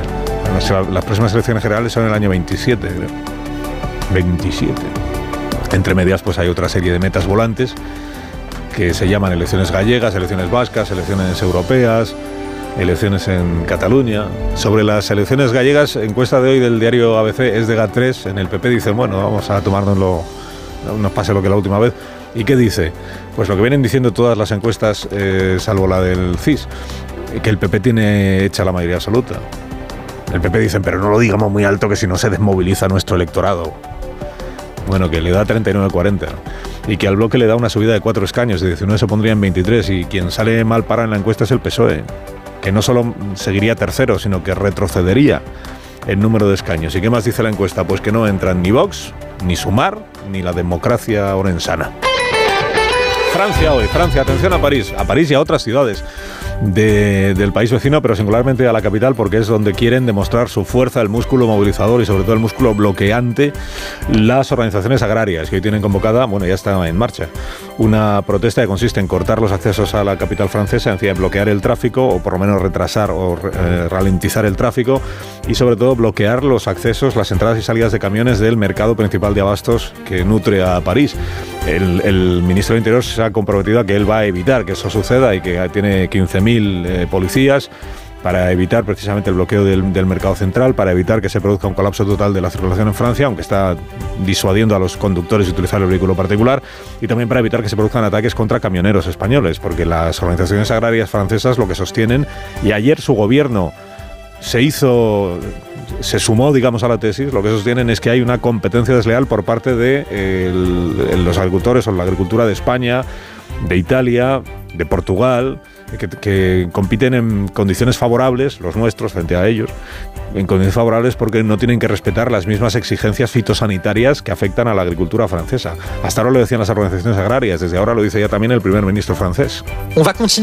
Vamos a seguir adelante luchando contra la competencia desleal. Es algo muy importante para nuestros agricultores, que se les impongan reglas que pueden tener justificación sobre el papel, pero que no se les impongan a otros y ver cómo los productos de aquellos que no tienen esas reglas entran en territorio nacional. Eso se llama competencia desleal. Se ha dicho el gobierno de Francia que de momento la petición que está haciendo la extrema derecha, porque la señora Le Pen está con esta bandera, imagínate, bueno, la derecha francesa, la extrema derecha francesa y la extrema izquierda francesa, eh, la señora Le Pen eh, y el señor Mélenchon.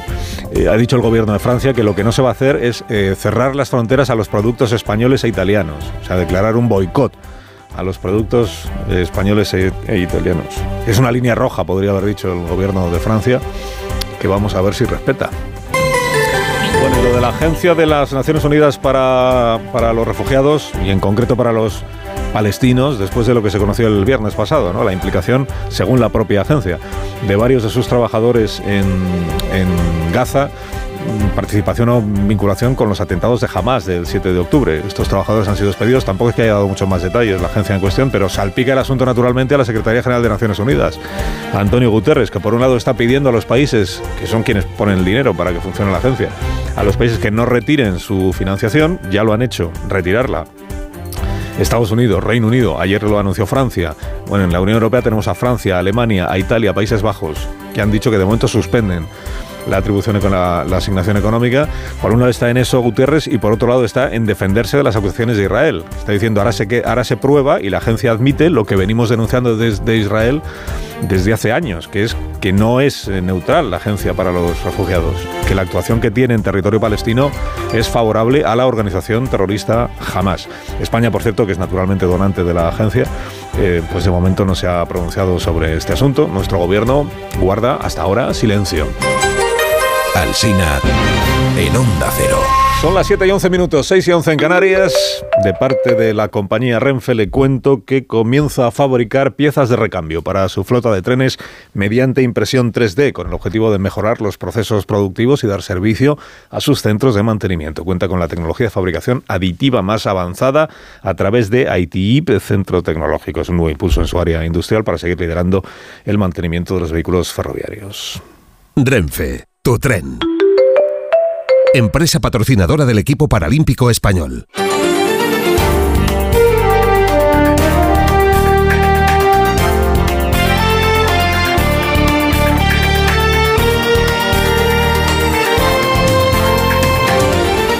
Otras noticias de esta mañana del lunes. La Guardia Civil investiga conexiones de Rusia con el Prusés, según cuenta hoy el diario El Mundo. Examinan documentación vinculada con la injerencia del régimen de Putin en el referéndum ilegal, así como el desplazamiento a España de miembros de la inteligencia rusa en fechas próximas al 1 de octubre con pasaportes falsos y también listados de llamadas entre ellos. Los investigadores tienen análisis que estiman que medios de comunicación rusos propagaron de forma masiva informaciones exageradas que incluían vídeos de la supuesta violencia policial en Cataluña. Irán niega niega su implicación en la muerte de tres soldados estadounidenses en Jordania, en la frontera con Siria. Asegura que el conflicto es entre Estados Unidos y los grupos de resistencia de la región, pero los estadounidenses atribuyen a las milicias proiraníes el ataque con drones en el que 34 personas han resultado heridas. Mientras tanto, las conversaciones celebradas este domingo, Estados Unidos, Egipto y Qatar para lograr la liberación de los rehenes, ha finalizado sin avances y con lagunas importantes. Más de 600 inmigrantes han llegado este fin de semana a las costas de Canarias.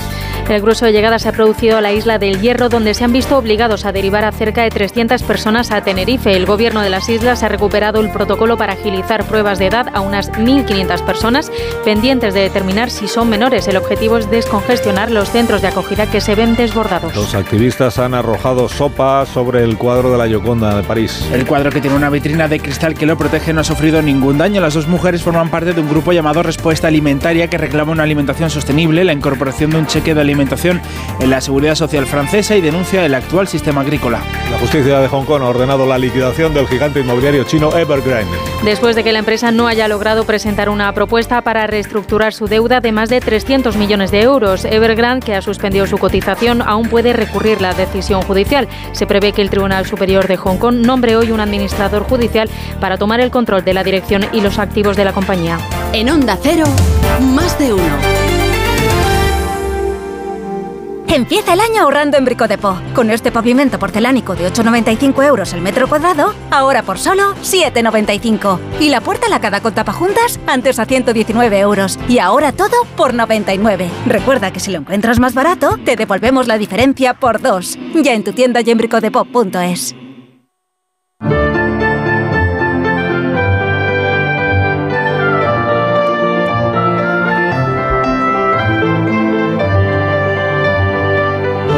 Visión del tiempo para este día que estamos iniciando nos la trae Roberto Brasero. Buenos días, Roberto. Hola, Carlos. Muy buenos días y buenos días a todos. Comenzamos una semana en la que vamos a cambiar de mes. Esta semana decimos adiós a enero, vendrá febrero. Sí, el mes cambia, pero el tiempo de momento sigue igual. Bueno, van a bajar un pelín las temperaturas, no serán tan altas como las de este fin de semana, pero tampoco serán temperaturas propias del invierno. Vamos, que mucho, mucho frío no va a hacer y lluvias tampoco. Esta recta final de enero seguirá siendo seca. Hoy llega un frente que esta tarde va a rozar Galicia, por el oeste de Galicia podrían caer unas gotas, y luego también tenemos el viento de levante que te acumula nubes en el litoral mediterráneo, y también podría llover algo en el sur de Valencia, el norte de Alicante, el área del estrecho, bueno, en principio poquito. Y volvemos a ver esas nieblas en zonas de Castilla y León, Huesca, Lleida, nieblas sí, las nubes del Mediterráneo y, y poco más. El tiempo en general sigue con más sol que otra cosa. Y en la recta final de enero sin lluvias y en los primeros días de febrero tampoco. Y aunque bajen las temperaturas, seguirán llegando hasta los 18 o 19 grados en Alicante, pero es que 19 o 20 podríamos tener hoy también en Oviedo. Vamos, que el invierno de momento no lo vemos. Más de uno en Onda Cero.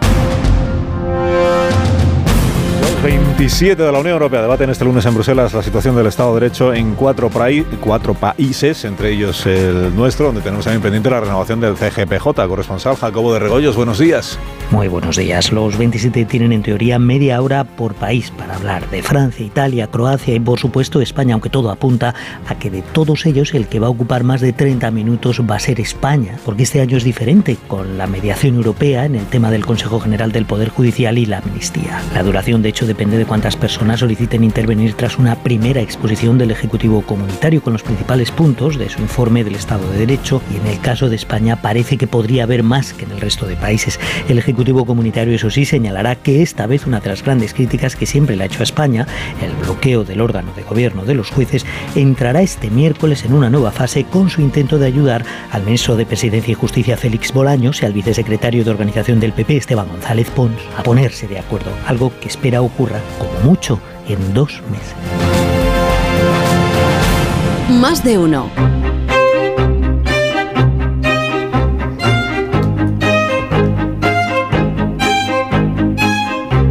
7 y 18 minutos, una menos en Canarias. Llega el comentario más madrugador de este programa con la firma de Marta García ayer. Buenos días, Marta. Buenos días, Carlos. Este fin de semana se ha presentado el cartel de la Semana Santa de Sevilla con mucho revuelo. Normalmente estos carteles no son noticia en el resto de España, pero esta vez el revuelo lo ha convertido en viral. Por lo visto, la imagen de un Cristo joven, bello y cubierto con una sábana de cintura para abajo es ahora una imagen polémica. Cuando la gente que se escandaliza porque el cuerpo de Cristo resucitado sea un joven semidesnudo, salga un rato de Twitter o TikTok y entre en una iglesia o qué sé yo, en un museo, va a alucinar. El autor es el pintor sevillano Salustiano García, que para la representación de este Cristo resucitado se inspiró en su hijo Horacio como modelo y también en el recuerdo de su hermano, que falleció cuando tenía él 12 años. Recuerda la impresión que le produjo ver el cuerpo de su hermano muerto con las manos cruzadas sobre el pecho y el gesto sereno. Y de su recuerdo surge esta representación del Cristo joven, metáfora de la pureza y lo bello. Bueno, pues en menos de una hora se hizo viral. Unos lo celebraban como icono gay, otros lo censuraban por la misma razón. Y lo realmente sorprendente es a cuánta gente le resulta transgresora que la imagen del Cristo resucitado sea la de un hombre joven y atractivo cubierto por un paño. Hay incluso una asociación que se declara en defensa de la familia y la unidad de España que amenaza con llevar el cartel a los tribunales porque cree que ofende a los católicos. Lo acusa de delito de odio y atentar contra los sentimientos religiosos. Lo ven demasiado poco hombre, dicen, afeminado. Si parece depilado, se quejan otros viendo una herejía en la falta de vello. Y a lo mejor lo que es constitutivo de odio es considerarlo afeminado una ofensa. Si la demanda del cartel de la Semana Santa de Sevilla prosperase, ya pueden ir luego a denunciar el 480. Moraleja, Marta. Si te ofende un Cristo semidesnudo al estilo del Renacimiento italiano, mejor no visites los museos vaticanos.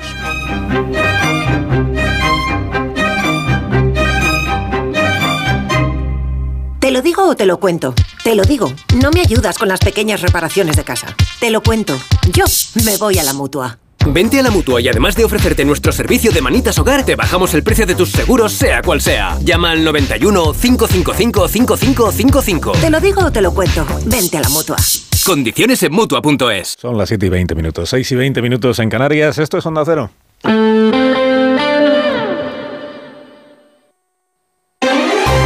Más de uno. Onda Cero, Comunidad de Madrid. Óscar Plaza. Buenos días a partir de las 9 y cuarto de la mañana, pleno ordinario del mes de enero del Ayuntamiento de Madrid. Entre otros asuntos se va a debatir sobre las talas de árboles previstas en el entorno de la estación de Atocha, que forma parte del paisaje de la luz, denominado Patrimonio Mundial por la UNESCO, y también sobre las presuntas irregularidades en las oposiciones de inspector y de intendente en la Policía Municipal. Va a ser la portavoz del peso en el Ayuntamiento, Reyes Maroto, quien pregunte al alcalde de la capital, José Luis Martínez Almeida, sobre el avance de las obras de ampliación de la línea 11 de Metro de Madrid y las talas de árboles allí previstas. Natural y cultural del paisaje de la luz, prometió reuniones, información eh, y ya hemos eh, comprobado cómo mintió eh, y hemos visto cómo han comenzado las talas sin que se hayan producido tales reuniones ni con los vecinos ni tampoco con el gobierno. Semana de cambios en Madrid. Finaliza el miércoles el mes de enero, lo que significa que se acaba también el plazo para desmontar las conocidas como terrazas COVID. Y llega también el fin de la gratuidad de Bicimá dejará de ser gratis después de que se ampliara este servicio especial hasta finales de enero. Los detalles con Julia Trulla. Finaliza la gratuidad de Bicimat, pero arranca febrero con una novedad. Se acaban los abonados anuales y los usuarios ocasionales y se pone en marcha la tarifa plana de 10 euros mensuales en la que todos los viajes de 30 minutos serán gratuitos. Si se excede este tiempo por los siguientes 30 minutos habrá que pagar 50 céntimos y si se llega a la hora la tarifa será de 3 euros adicionales por cada media hora.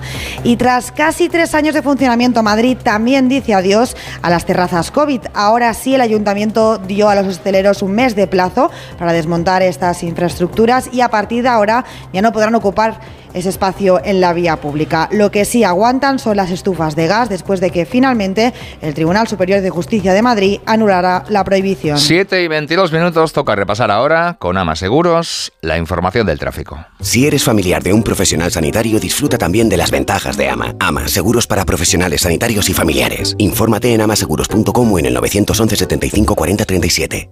Vamos a saber en primer lugar cómo comienza la semana en las autovías y en las carreteras de circunvalación madrileñas. DGT, Jaime Orejón, buenos días. Muy buenos días. Estos pendientes de un accidente que está complicando el acceso a Madrid por lados a su paso por Torrejón de Ardoz. Al margen de este accidente destacamos complicaciones ya a esta hora los accesos a Madrid, la 4 a su paso por Valdemoro y Pinto, la 42 en Fuenlabrada, la 5 en Alcorcón y la M607 a su paso por Colmenar Viejo. De la M40 destacamos los tramos tramos de Vallecas, Vicálvaro, Coslada en sentido a la 2 y Pozuelo en dirección a la 5. Mucha precaución en estos tramos y vías. ¿Qué panorama tenemos hasta ahora en las calles de la capital y también en la M30? Pantallas, Jesús Matsuki, buenos días. Muy buenos días, una jornada que se inicia con mucho tráfico. Atentos, ya tenemos que destacar dificultades en los accesos por General Ricardos, el Paseo de Santa María de la Cabeza, aumentando también en la Plaza de Cristo Rey, en el sureste la entrada por la Avenida del Mediterráneo para alcanzar la Plaza del Conde de Casal,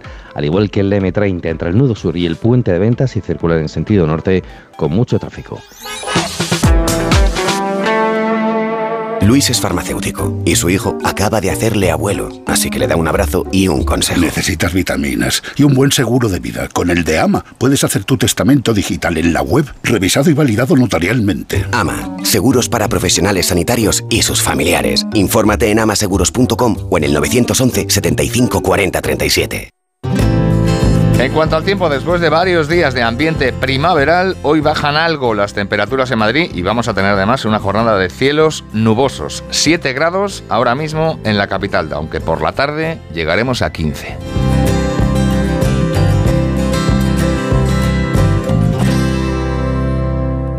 Takai Motor, el mayor concesionario Kia de Europa, patrocina los deportes. Victoria anoche del Atlético de Madrid sobre el Valencia. 2-0 se impusieron los rojiblancos con bastante comodidad. Ana Rodríguez, buenos días. ¿Qué tal? Buenos días. El Atlético de Madrid se impuso anoche al Valencia en el Metropolitano 2-0 con goles de Lino y de Memphis Depay. Los de Simeone suman ya 44 puntos, se colocan terceros a 10 puntos del Real Madrid y a 11 del Girona, que tiene un partido más. Muy pendientes de Jiménez y de Morata, que terminaron el partido con molestias. Hoy el eh, conjunto rojiblanco tiene previsto anunciar la llegada del delantero italiano Moise Kean, que ayer estuvo viendo el encuentro desde la grada. También hoy a las 9 el Getafe cierra la jornada, juega en casa ante un Granada en puestos de descenso y en baloncesto en la Liga ACB, tercera derrota del Real Madrid, 177 ante Gran Canaria, un Real Madrid que sigue líder en la clasificación. En Takai Motor, un coche de kilómetro cero significa cero secretos, cero sorpresas. Ven a conocer el Kia Sportage y el Kia Ceed y empieza de cero con tu Kia seminuevo certificado y con el mejor precio. Aprovechalo hasta fin de mes. Takai Motor, tu concesionario Kia en Alcorcón, Móstoles y Fuenlabrada o en la web takaimotor.com. Kia, movement that inspires. Son las 7 y 25. En la ganadería Organic producimos la mejor carne del mundo.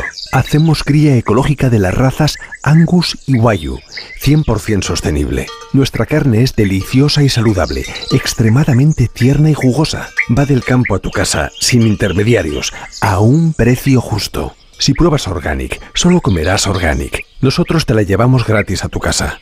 Haz tu pedido en el 910-2010, 910-2010 o carneorganic.com. Organic, la mejor carne del mundo. Bricolaje Moraleja, la mayor exposición de elementos de baño en Madrid que puedas imaginar. En stock más de 40 medidas diferentes de platos de ducha. Brico oferta. Plato de ducha de carga mineral completo blanco 1,20 por 70 por solo 90 euros. Todo esto y mucho más siempre en stock solo en Bricolaje Moraleja. En Getafe, calle Galileo Galilei 14. bricomoraleja.com.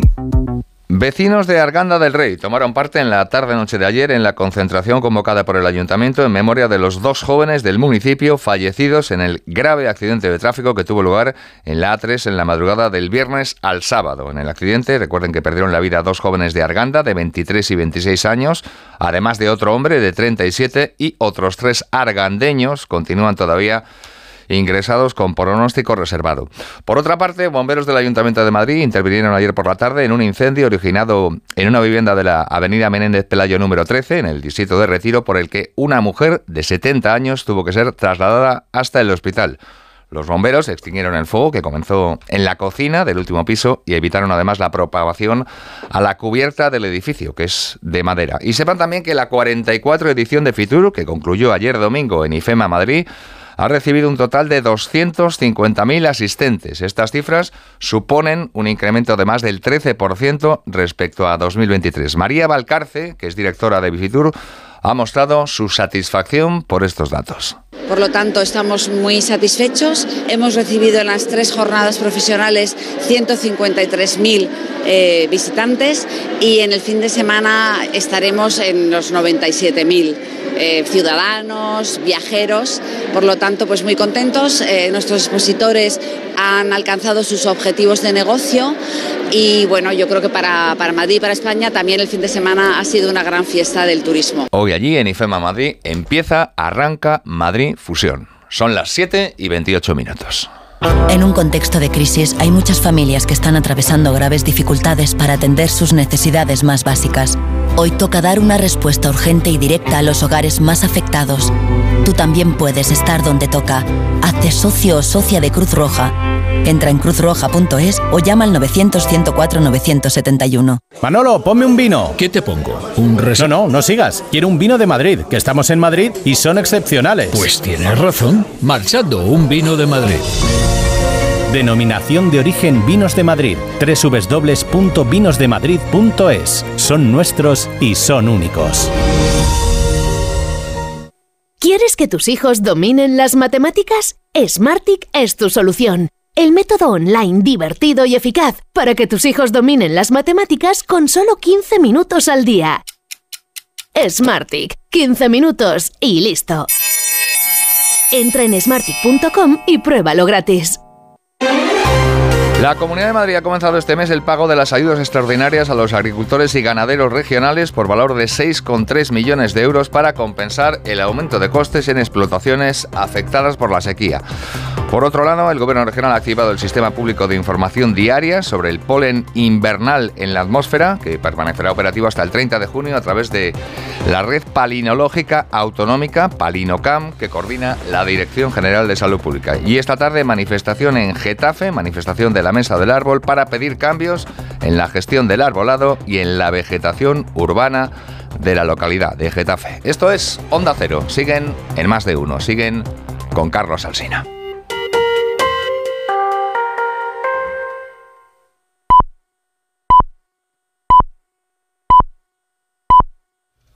Son las siete y media de la mañana, seis y media de la mañana en las Islas Canarias. Escuchamos este consejo de Ibudol de los amigos de Kernen Pharma. A ese dolor de espalda que no te deja hacer deporte o a ese dolor de cabeza que te hace difícil trabajar, ni agua. Ibudol, el primer ibuprofeno bebible en stick pack para aliviar el dolor.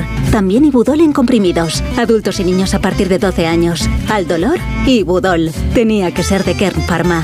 Lea las instrucciones de este medicamento y consulte al farmacéutico.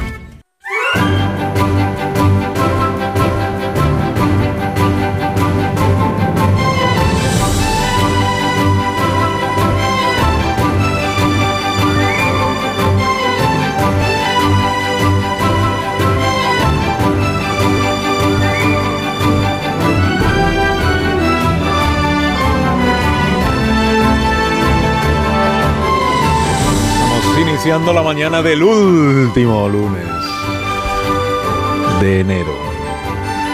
Y el siguiente pues será el primero de febrero. Estas son cosas que no cambian, cambian.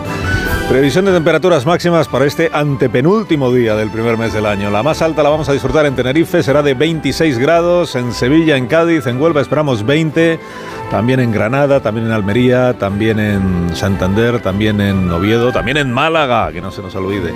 En Cuenca, en Cáceres, en Alicante, en Coruña, en Girona, 18 de máxima para hoy, esperamos 18 también en Pontevedra, en Tarragona, en Teruel y en Ourense. Barcelona nos quedaremos en los 16, que tampoco está mal, igual que en Ávila, igual que en Burgos, 16 esperamos de máxima en Ciudad Real, en Toledo y en Soria, Valladolid y Vitoria. Llegamos hoy a los 14 grados de temperatura y la más cortita de las máximas la esperamos en Logroño, en Zaragoza, Huesca, León y Zamora. Va a ser de 13 grados.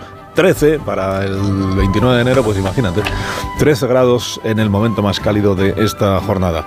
Que amanece pues con algunos asuntos que les venimos contando desde las 6 de la mañana, algunos asuntos que tienen que ver con la vida política nacional nuestra eh, y con la vida política francesa. Hoy con esta movilización de organizaciones agrarias, bueno, más que movilizaciones, desmovilización de los demás, porque lo que tratan de bloquear los accesos a, a- la capital de Francia, a París, y también de dificultar la circulación de los transportistas, por ejemplo, los transportistas españoles, miles de ellos cruzan cada, cada día la frontera de España con Francia, dificultar su circulación, retrasar o ralentizar su circulación para complicar el transporte de mercancías, sobre todo de productos frescos que es eh, lo que los transportistas, los que los agricultores franceses están denunciando que compiten ellos en desigualdad de condiciones, dicen, con Francia, perdón, con Italia o con España porque, porque entienden que las condiciones en las que se produce en España y en Italia pues, son más favorables, más, más, más, más flexibles, más laxas y que permiten esos mejores precios.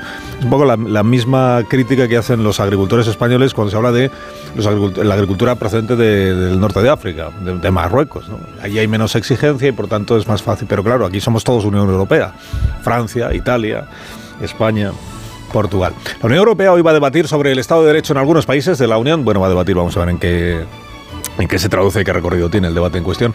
Sobre el Estado de Derecho, hombre, el Partido Popular desearía que España fuera protagonista, pero en este caso para mal, o sea, que, se pusiera el foco sobre la situación de España por la amnistía, por el bloqueo del Consejo General del Poder Judicial, que se dijera que España tiene un problema de, garantías de su Estado de Derecho. No, parece que la cosa vaya a llegar a tanto, pero lo veremos en todo caso.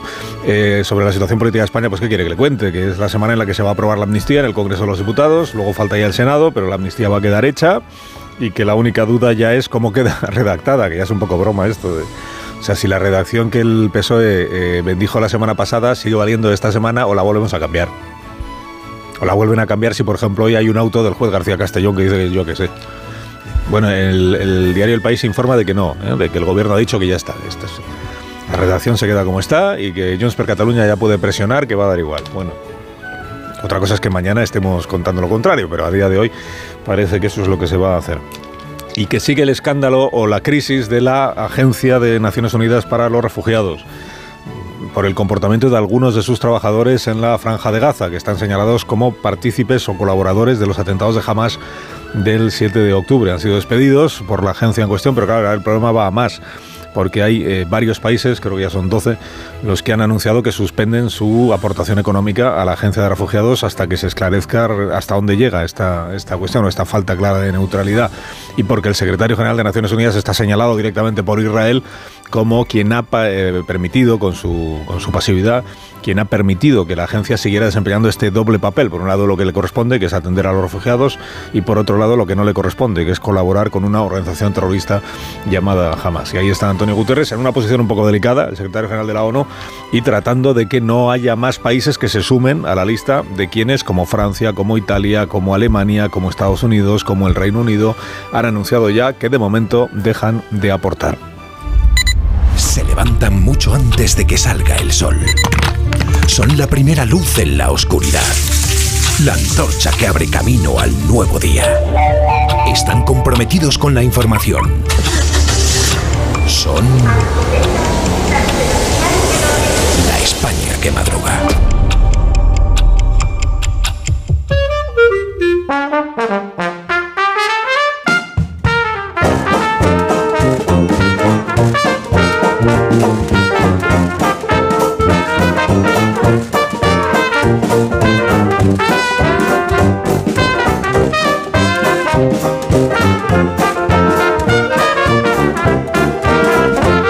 La España que madruga en lunes con el profesor Rodríguez Brown. Buenos días, Carlos. Buenos días, a pesar del gobierno. ¿Ha leído usted, profesor? Muchísimo. He leído, de hecho, dos libros breves. Dos libros. Breves y breves. El primero es de este chico que trabajaba con nosotros, ¿te acuerdas? De Daniel Ramírez García Mina. ah, sí. He leído, sí, tus canciones y las mías en Aguilar, muy bonito. Y después he leído otro libro también breve y valioso, espero que la comparación no le moleste a, a Dani, es de Cervantes, sí. Se llama El retablo de las maravillas, con, ¿Con ilustraciones de Begoña Summers, de la editorial Gadir. Ahora lo pongo todo en Twitter. Daniel Ramírez García Mina del Nuevo, buenos días. Espero que se quede con Cervantes, no, pero estoy muy preocupado porque este fin de semana me han escrito muchos oyentes con una frase que es: Hemos comprado tus canciones y las mías porque me encanta Alsina. Entonces digo, ¿y esos derechos a quién van? A mí, sin duda a mí. Pues hazme bizum, patrón, mira la cuenta. No, como que te haga bizum, hazme bizum tú a mí. Rosa Belmonte, buenos días. Hola, buenos días. Buenos días, Rosa está lejos. Sí. sí, estoy en Onda Cero, el Nilo. Onda Cero El Nilo, que sitio Qué más bonito, bonito. sí. Unas vistas preciosas esa emisora. Buenos días, feliz José Casillas. Buenos días, no con vistas tan bonitas como las de Rosa, y yo he leído medio libro. eh, El de Dani. ¿Cervantes también. o de- Sí. No, el de Dani. Solo buena Muy literatura. despacito. Amón Rubén, buenos días. Muchos domingos me quedo sin dormir por el básquet, pero ayer me quedé sin dormir pendiente de los toros porque se ha reabierto la Plaza de México y había solo La 50.000Meja. personas. Qué Solo bueno. 50.000 de 50.000 posibles. Pues un minuto y hablamos Vale. de las cuestiones del Vale, día. vale. La España que madruga. Donde el Sina. Hay una fecha límite para cada proyecto, noches de insomnio para todos los jefes y un socio para cada desafío. Tu nuevo vehículo empresarial Opel. Descubre la gama de vehículos comerciales ligeros y turismos de Opel y escoge qué modelo se ajusta mejor a tu negocio. Nos vemos en tu concesionario Opel más cercano. Más en opel.es. Soy Manel de Carglass. Con las heladas, el agua que se acumula en el interior de un impacto puede congelarse y agrietar tu parabrisas. Por eso, no te la juegues. Si tienes un impacto, mejor pide tu cita llamando directamente a Carglass o en nuestra web. Carglass cambia, Carglass repara. Hola, soy Jesús Calleja. ¿Sabéis cuál es el verdadero sabor del agua? El agua de mi tierra, el agua mineral Teleno. Recuerda, agua mineral Teleno. La cesta de la compra y la hipoteca no paran de subir. Y la bola de créditos y tarjetas te ahoga. Y además, hay que vivir. Y buscas una tarjeta de la que tirar. Pero ya no te quedan. No duermes. En tan solo un mes podrás recuperar tu vida. Si tienes casa en propiedad, Agencia Negociadora reducirá tus pagos mensuales hasta en un 80%. Respira. Duerme. 900-900-880. 900-900-880. Agencianegociadora.com. Llámanos. Aún podemos ayudarte. Más que 60 consigue un sexy 60% de descuento en tus nuevas gafas. Infórmate en soloptical.com. Soloptical, solo grandes ópticas. Mira, cariño, los de la casa de enfrente también se han puesto alarma. Ya, desde que entraron a robar en casa de Laura se la han puesto todos los vecinos. Deberíamos hacer lo mismo, porque no estoy tranquila, siendo los únicos sin alarma. Pues esta misma tarde llamo a Securitas Direct para que nos la pongan. Protege tu hogar frente a robos y ocupaciones con la alarma de Securitas Direct. Llama ahora al 900-272-272. Este es Xiaolin, especialista de cine en artes marciales. O lo que es lo mismo, especialista en repartir. Todo el día así. Sí, reparte mucho. Pero nada comparado con lo que reparte el Rasca Millonario de la ONCE, que reparte más de 20 millones de euros en premios. Y eso es mucho repartir. Rasca Millonario de la ONCE. Reparte como nadie. A todos los que jugáis a la 11, bien jugado. Juega responsablemente y solo si eres mayor de edad. ¿Cansado? Revital. Tomando Revital por las mañanas recuperas tu energía, porque Revital contiene ginseng para cargarte las pilas y vitamina C para reducir el cansancio. Revital, de Pharma OTC. Carla, al viaje de Tokio al final no va el director. ¿Te interesa? Diez días, reuniones, cenas, karaoke, un spa. En la vida lo importante es saber aprovechar las oportunidades. Hay coches que solo pasan una vez, como el Citroën C3 desde 13.900 euros con entrega inmediata solo por esta vez y solo este mes. Citroën. Condiciones en citroen.es. Más de uno en Onda Cero. Donde el Sina.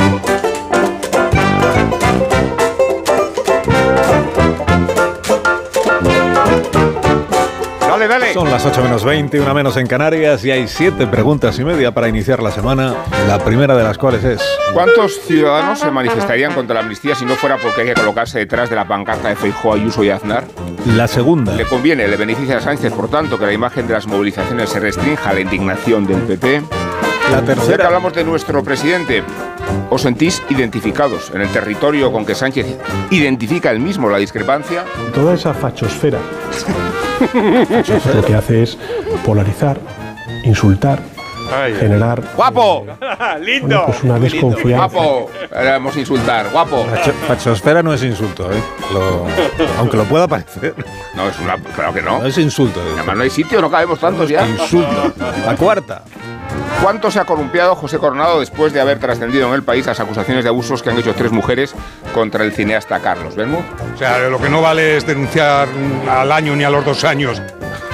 La quinta. ¿Y qué fallos tiene nuestro sistema de justicia y mediático para que las denuncias tengan más eficacia en la prensa que en los juzgados? La sexta. Esquerra cree que la amnistía protege contra los delitos de terrorismo bien, pero no salva de todo la malversación. ¿Qué hacemos? fabricamos unas enmiendas. La séptima. ¿Nos parece maravilloso el ardid con que Xavi anuncia que se marcha el año que viene para seguir en el banquillo hasta el final de temporada? La media, que es la última. Los negacionistas de cambio climático quizá cambian de opinión cuando las playas españolas se llenan de bañistas en enero y cuando estamos viendo hasta qué punto el termómetro está adquiriendo. Los periódicos de esta mañana, ¿de qué tratan, Dani? La fotografía esta mañana es la misma en todas las portadas. La manifestación del PP de ayer en Madrid contra la amnistía. Sin embargo, como dice el informe PISA, tenemos problemas con las matemáticas. Según el periódico que uno lea, se encuentra una cifra distinta de asistentes. Por ejemplo, La Razón titula Amnistía o libertad, demostración de fuerza, y habla de 70.000 personas, que es el dato facilitado por el PP.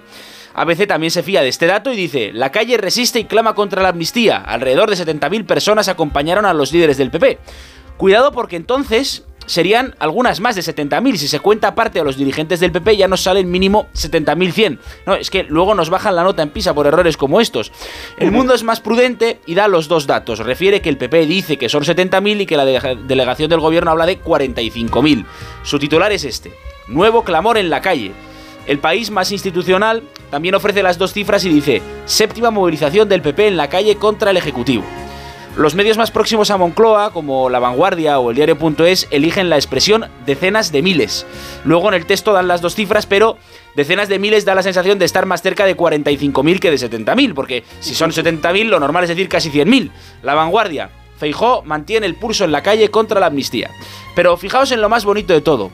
Como decía José Antonio, a los pueblos no los mueven más que los poetas. Imagino que no lo decía por 1936, pero sí ocurrió el domingo en Madrid. Ayuso, Sánchez criminaliza la vida normal y normaliza el crimen. Feijó también se convirtió en porreta, perdón, en poeta, y habló de la tormenta de la dignidad. Sobre las fotos en sí, Aznar viste como si tuviera 20 años menos que Rajoy y que el padre Feijó. Con sus gafas de sol redondas y de colores, parecía el mismísimo Jeff Gambardella. Este martes, mañana, se vota la ley de amnistía en el Congreso de los Diputados. Me encanta la crónica del país. Se titula El gobierno niega a Junts más cambios en la amnistía y recuerda que Puigdemont, al no considerarse del todo blindado por las matizaciones del, del terrorismo light, exige una enmienda que abarque todo el terrorismo en general. Bueno, pues dice el país en su titular que el gobierno lo rechazará en la votación de mañana. Sin embargo, en los primeros párrafos del texto dice, no cederán en principio a la pretensión de sus aliados. El español asegura que la próxima reunión en Suiza entre Santos Cerdán, Puigdemont y el verificador salvadoreño Francisco Galindo será este mismo miércoles para cumplir con aquello que se dijo de antes de un mes. Para acabar a este lado del río, Esteban Urriztieta en El Mundo. La Guardia Civil investiga nuevas conexiones de Rusia con el referéndum del 1 de octubre de 2017. Carmen Morón en La Razón. Seguridad Nacional apunta al vínculo Junts-Rusia en su último informe. Y José Ignacio Torreblanca en su columna. ¡Qué pena! No nos va a dar tiempo de amnistiarlo. ¡Viva Lenin! ¡Viva la Audi el Martini! Que ya es lunes. Y un texto interesante de Nacho Cardero en el Confidencial. Parece que Sánchez encuentra inestabilidad en el Congreso, pero estabilidad en el IBEX. Escribe Cardero. Sánchez deja claro quién manda en el IBEX. Los empresarios llegaron a Davos poniendo eh, como chupa de domina al Ejecutivo y salieron fumando la pipa de la paz. Saben que la legislatura es larga y sin alternativa. ¿Y qué otras corrientes has encontrado en el mar informativo de los periódicos donde la tinta y el papel se funden en esa playa? que es España. Cuidado. Estado, Estado español. Los de Pamplona, desde que tenemos al cabo de Bildu, Aupa Joseba, decimos Estado español. Elecciones en Galicia. Voy cruzando el río, sabes que te quiero, patrón. Soy el terrorista de tu amor, sin intención directa y sin violar gravemente los derechos humanos. Encuesta en ABC. El PP mantiene la mayoría absoluta en Galicia y el PSOE cae a mínimos históricos. Sin embargo, se da a Alfonso Rueda 39-40 escaños, dos o tres por encima de la absoluta. La izquierda, pese al descalabro del PSOE, estaría a esos dos o tres escaños de sumar una mayoría suficiente para gobernar el Confidencial, precisamente, lleva una crónica de Pilar Gómez que se titula El PP encara la campaña de las gallegas con sondeos internos que amenazan la mayoría absoluta. La ley de amnistía no penaliza como se esperaba y se repensarán los actos de Rajoy por la operación Cataluña. En el diario es se cuenta que el PSOE y sus socios se disponen a citar a Rajoy para que dé explicaciones sobre la operación Cataluña en una comisión de investigación que va a quedar constituida este mes de febrero, en plena campaña. El candidato del PP, Alfonso Rueda, se está esforzando. El otro día salía corriendo en las páginas del mundo y hoy sale en las páginas del país en bicicleta. Dos últimas noticias, medidas que propone el PP. El español Feijó seguirá creando la España paralela del PP. Tras la EBAU, unificará la sanidad de sus comunidades autónomas. El Confidencial, el PP plantea al gobierno un plus económico para los jueces y fiscales en Cataluña. El Grupo Popular pide impulsar un plus salarial o ayudas a juristas fiscales letrados que eviten la desertización jurídica de la región por el acoso independentista. Yo pido un plus para el profesor por su recomendación literaria. Muchas gracias en ti, nombre del patrón. profesor. eh, Dani.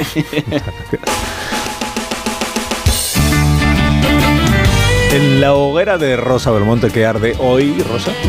Pues la sopa de color naranja contra la Yoconda, que espero que no fuera ni salmorejo ni gazpacho de respuesta alimentaria. Ahí dicen, ¿qué es lo más importante?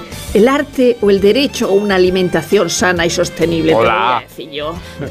Y no las sacaron a tortazos, pusieron biombos. Lo de Bermud, según Juan Manuel de Prada, refleja el meollo más íntimo de sus películas y por elevación el repulsivo clima de promiscuidad y depravación que impera en los ambientes cinematográficos y culturetas durante décadas dominados por el establishment progresista. Que digo yo que esto con Franco no pasaba. En ABC sacan el diccionario del léxico juvenil en España que ha hecho María Luisa Regueiro. Regueiro creo que es, sí. 20 años analizando el proceso estado. Hay arcaísmos como piltra y anglicismos como cringe, que repelús, crash, que flechazo o, espérate esta, bat factor, que es factor murciélago. O sea, cuando una joven fea va con una guapa. En la vanguardia nos dicen que el paracetamol no se toma ni con manzana ni con pera. Hace más efecto en ayunas y menos si se toma con alimentos ricos en hidratos o en pepsina como la manzana o la pera. La absorción del hierro se favorece con fruta y verdura, con vitamina C y se entorpece con lácteos. Esto es la guía del Consejo Nacional de Colegios Farmacéuticos de España. ¿Y por qué no lo ponen en los prospectos?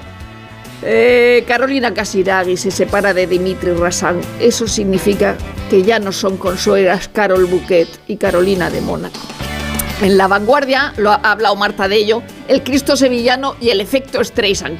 El cartel de Salustiano García para la Semana Santa que representa a un Jesús joven y de ello provoca odios y adhesiones por igual. Los modelos han sido su hermano y su hijo, pero le han acusado de sexualizado, amanerado y depilado con láser, o que parece un cartel de propaganda LGTBI. Y bueno, habréis visto por todos lados la foto de la porta en el vestuario. ¿No os parece que cuanto peor va el Barça, más gordo se pone?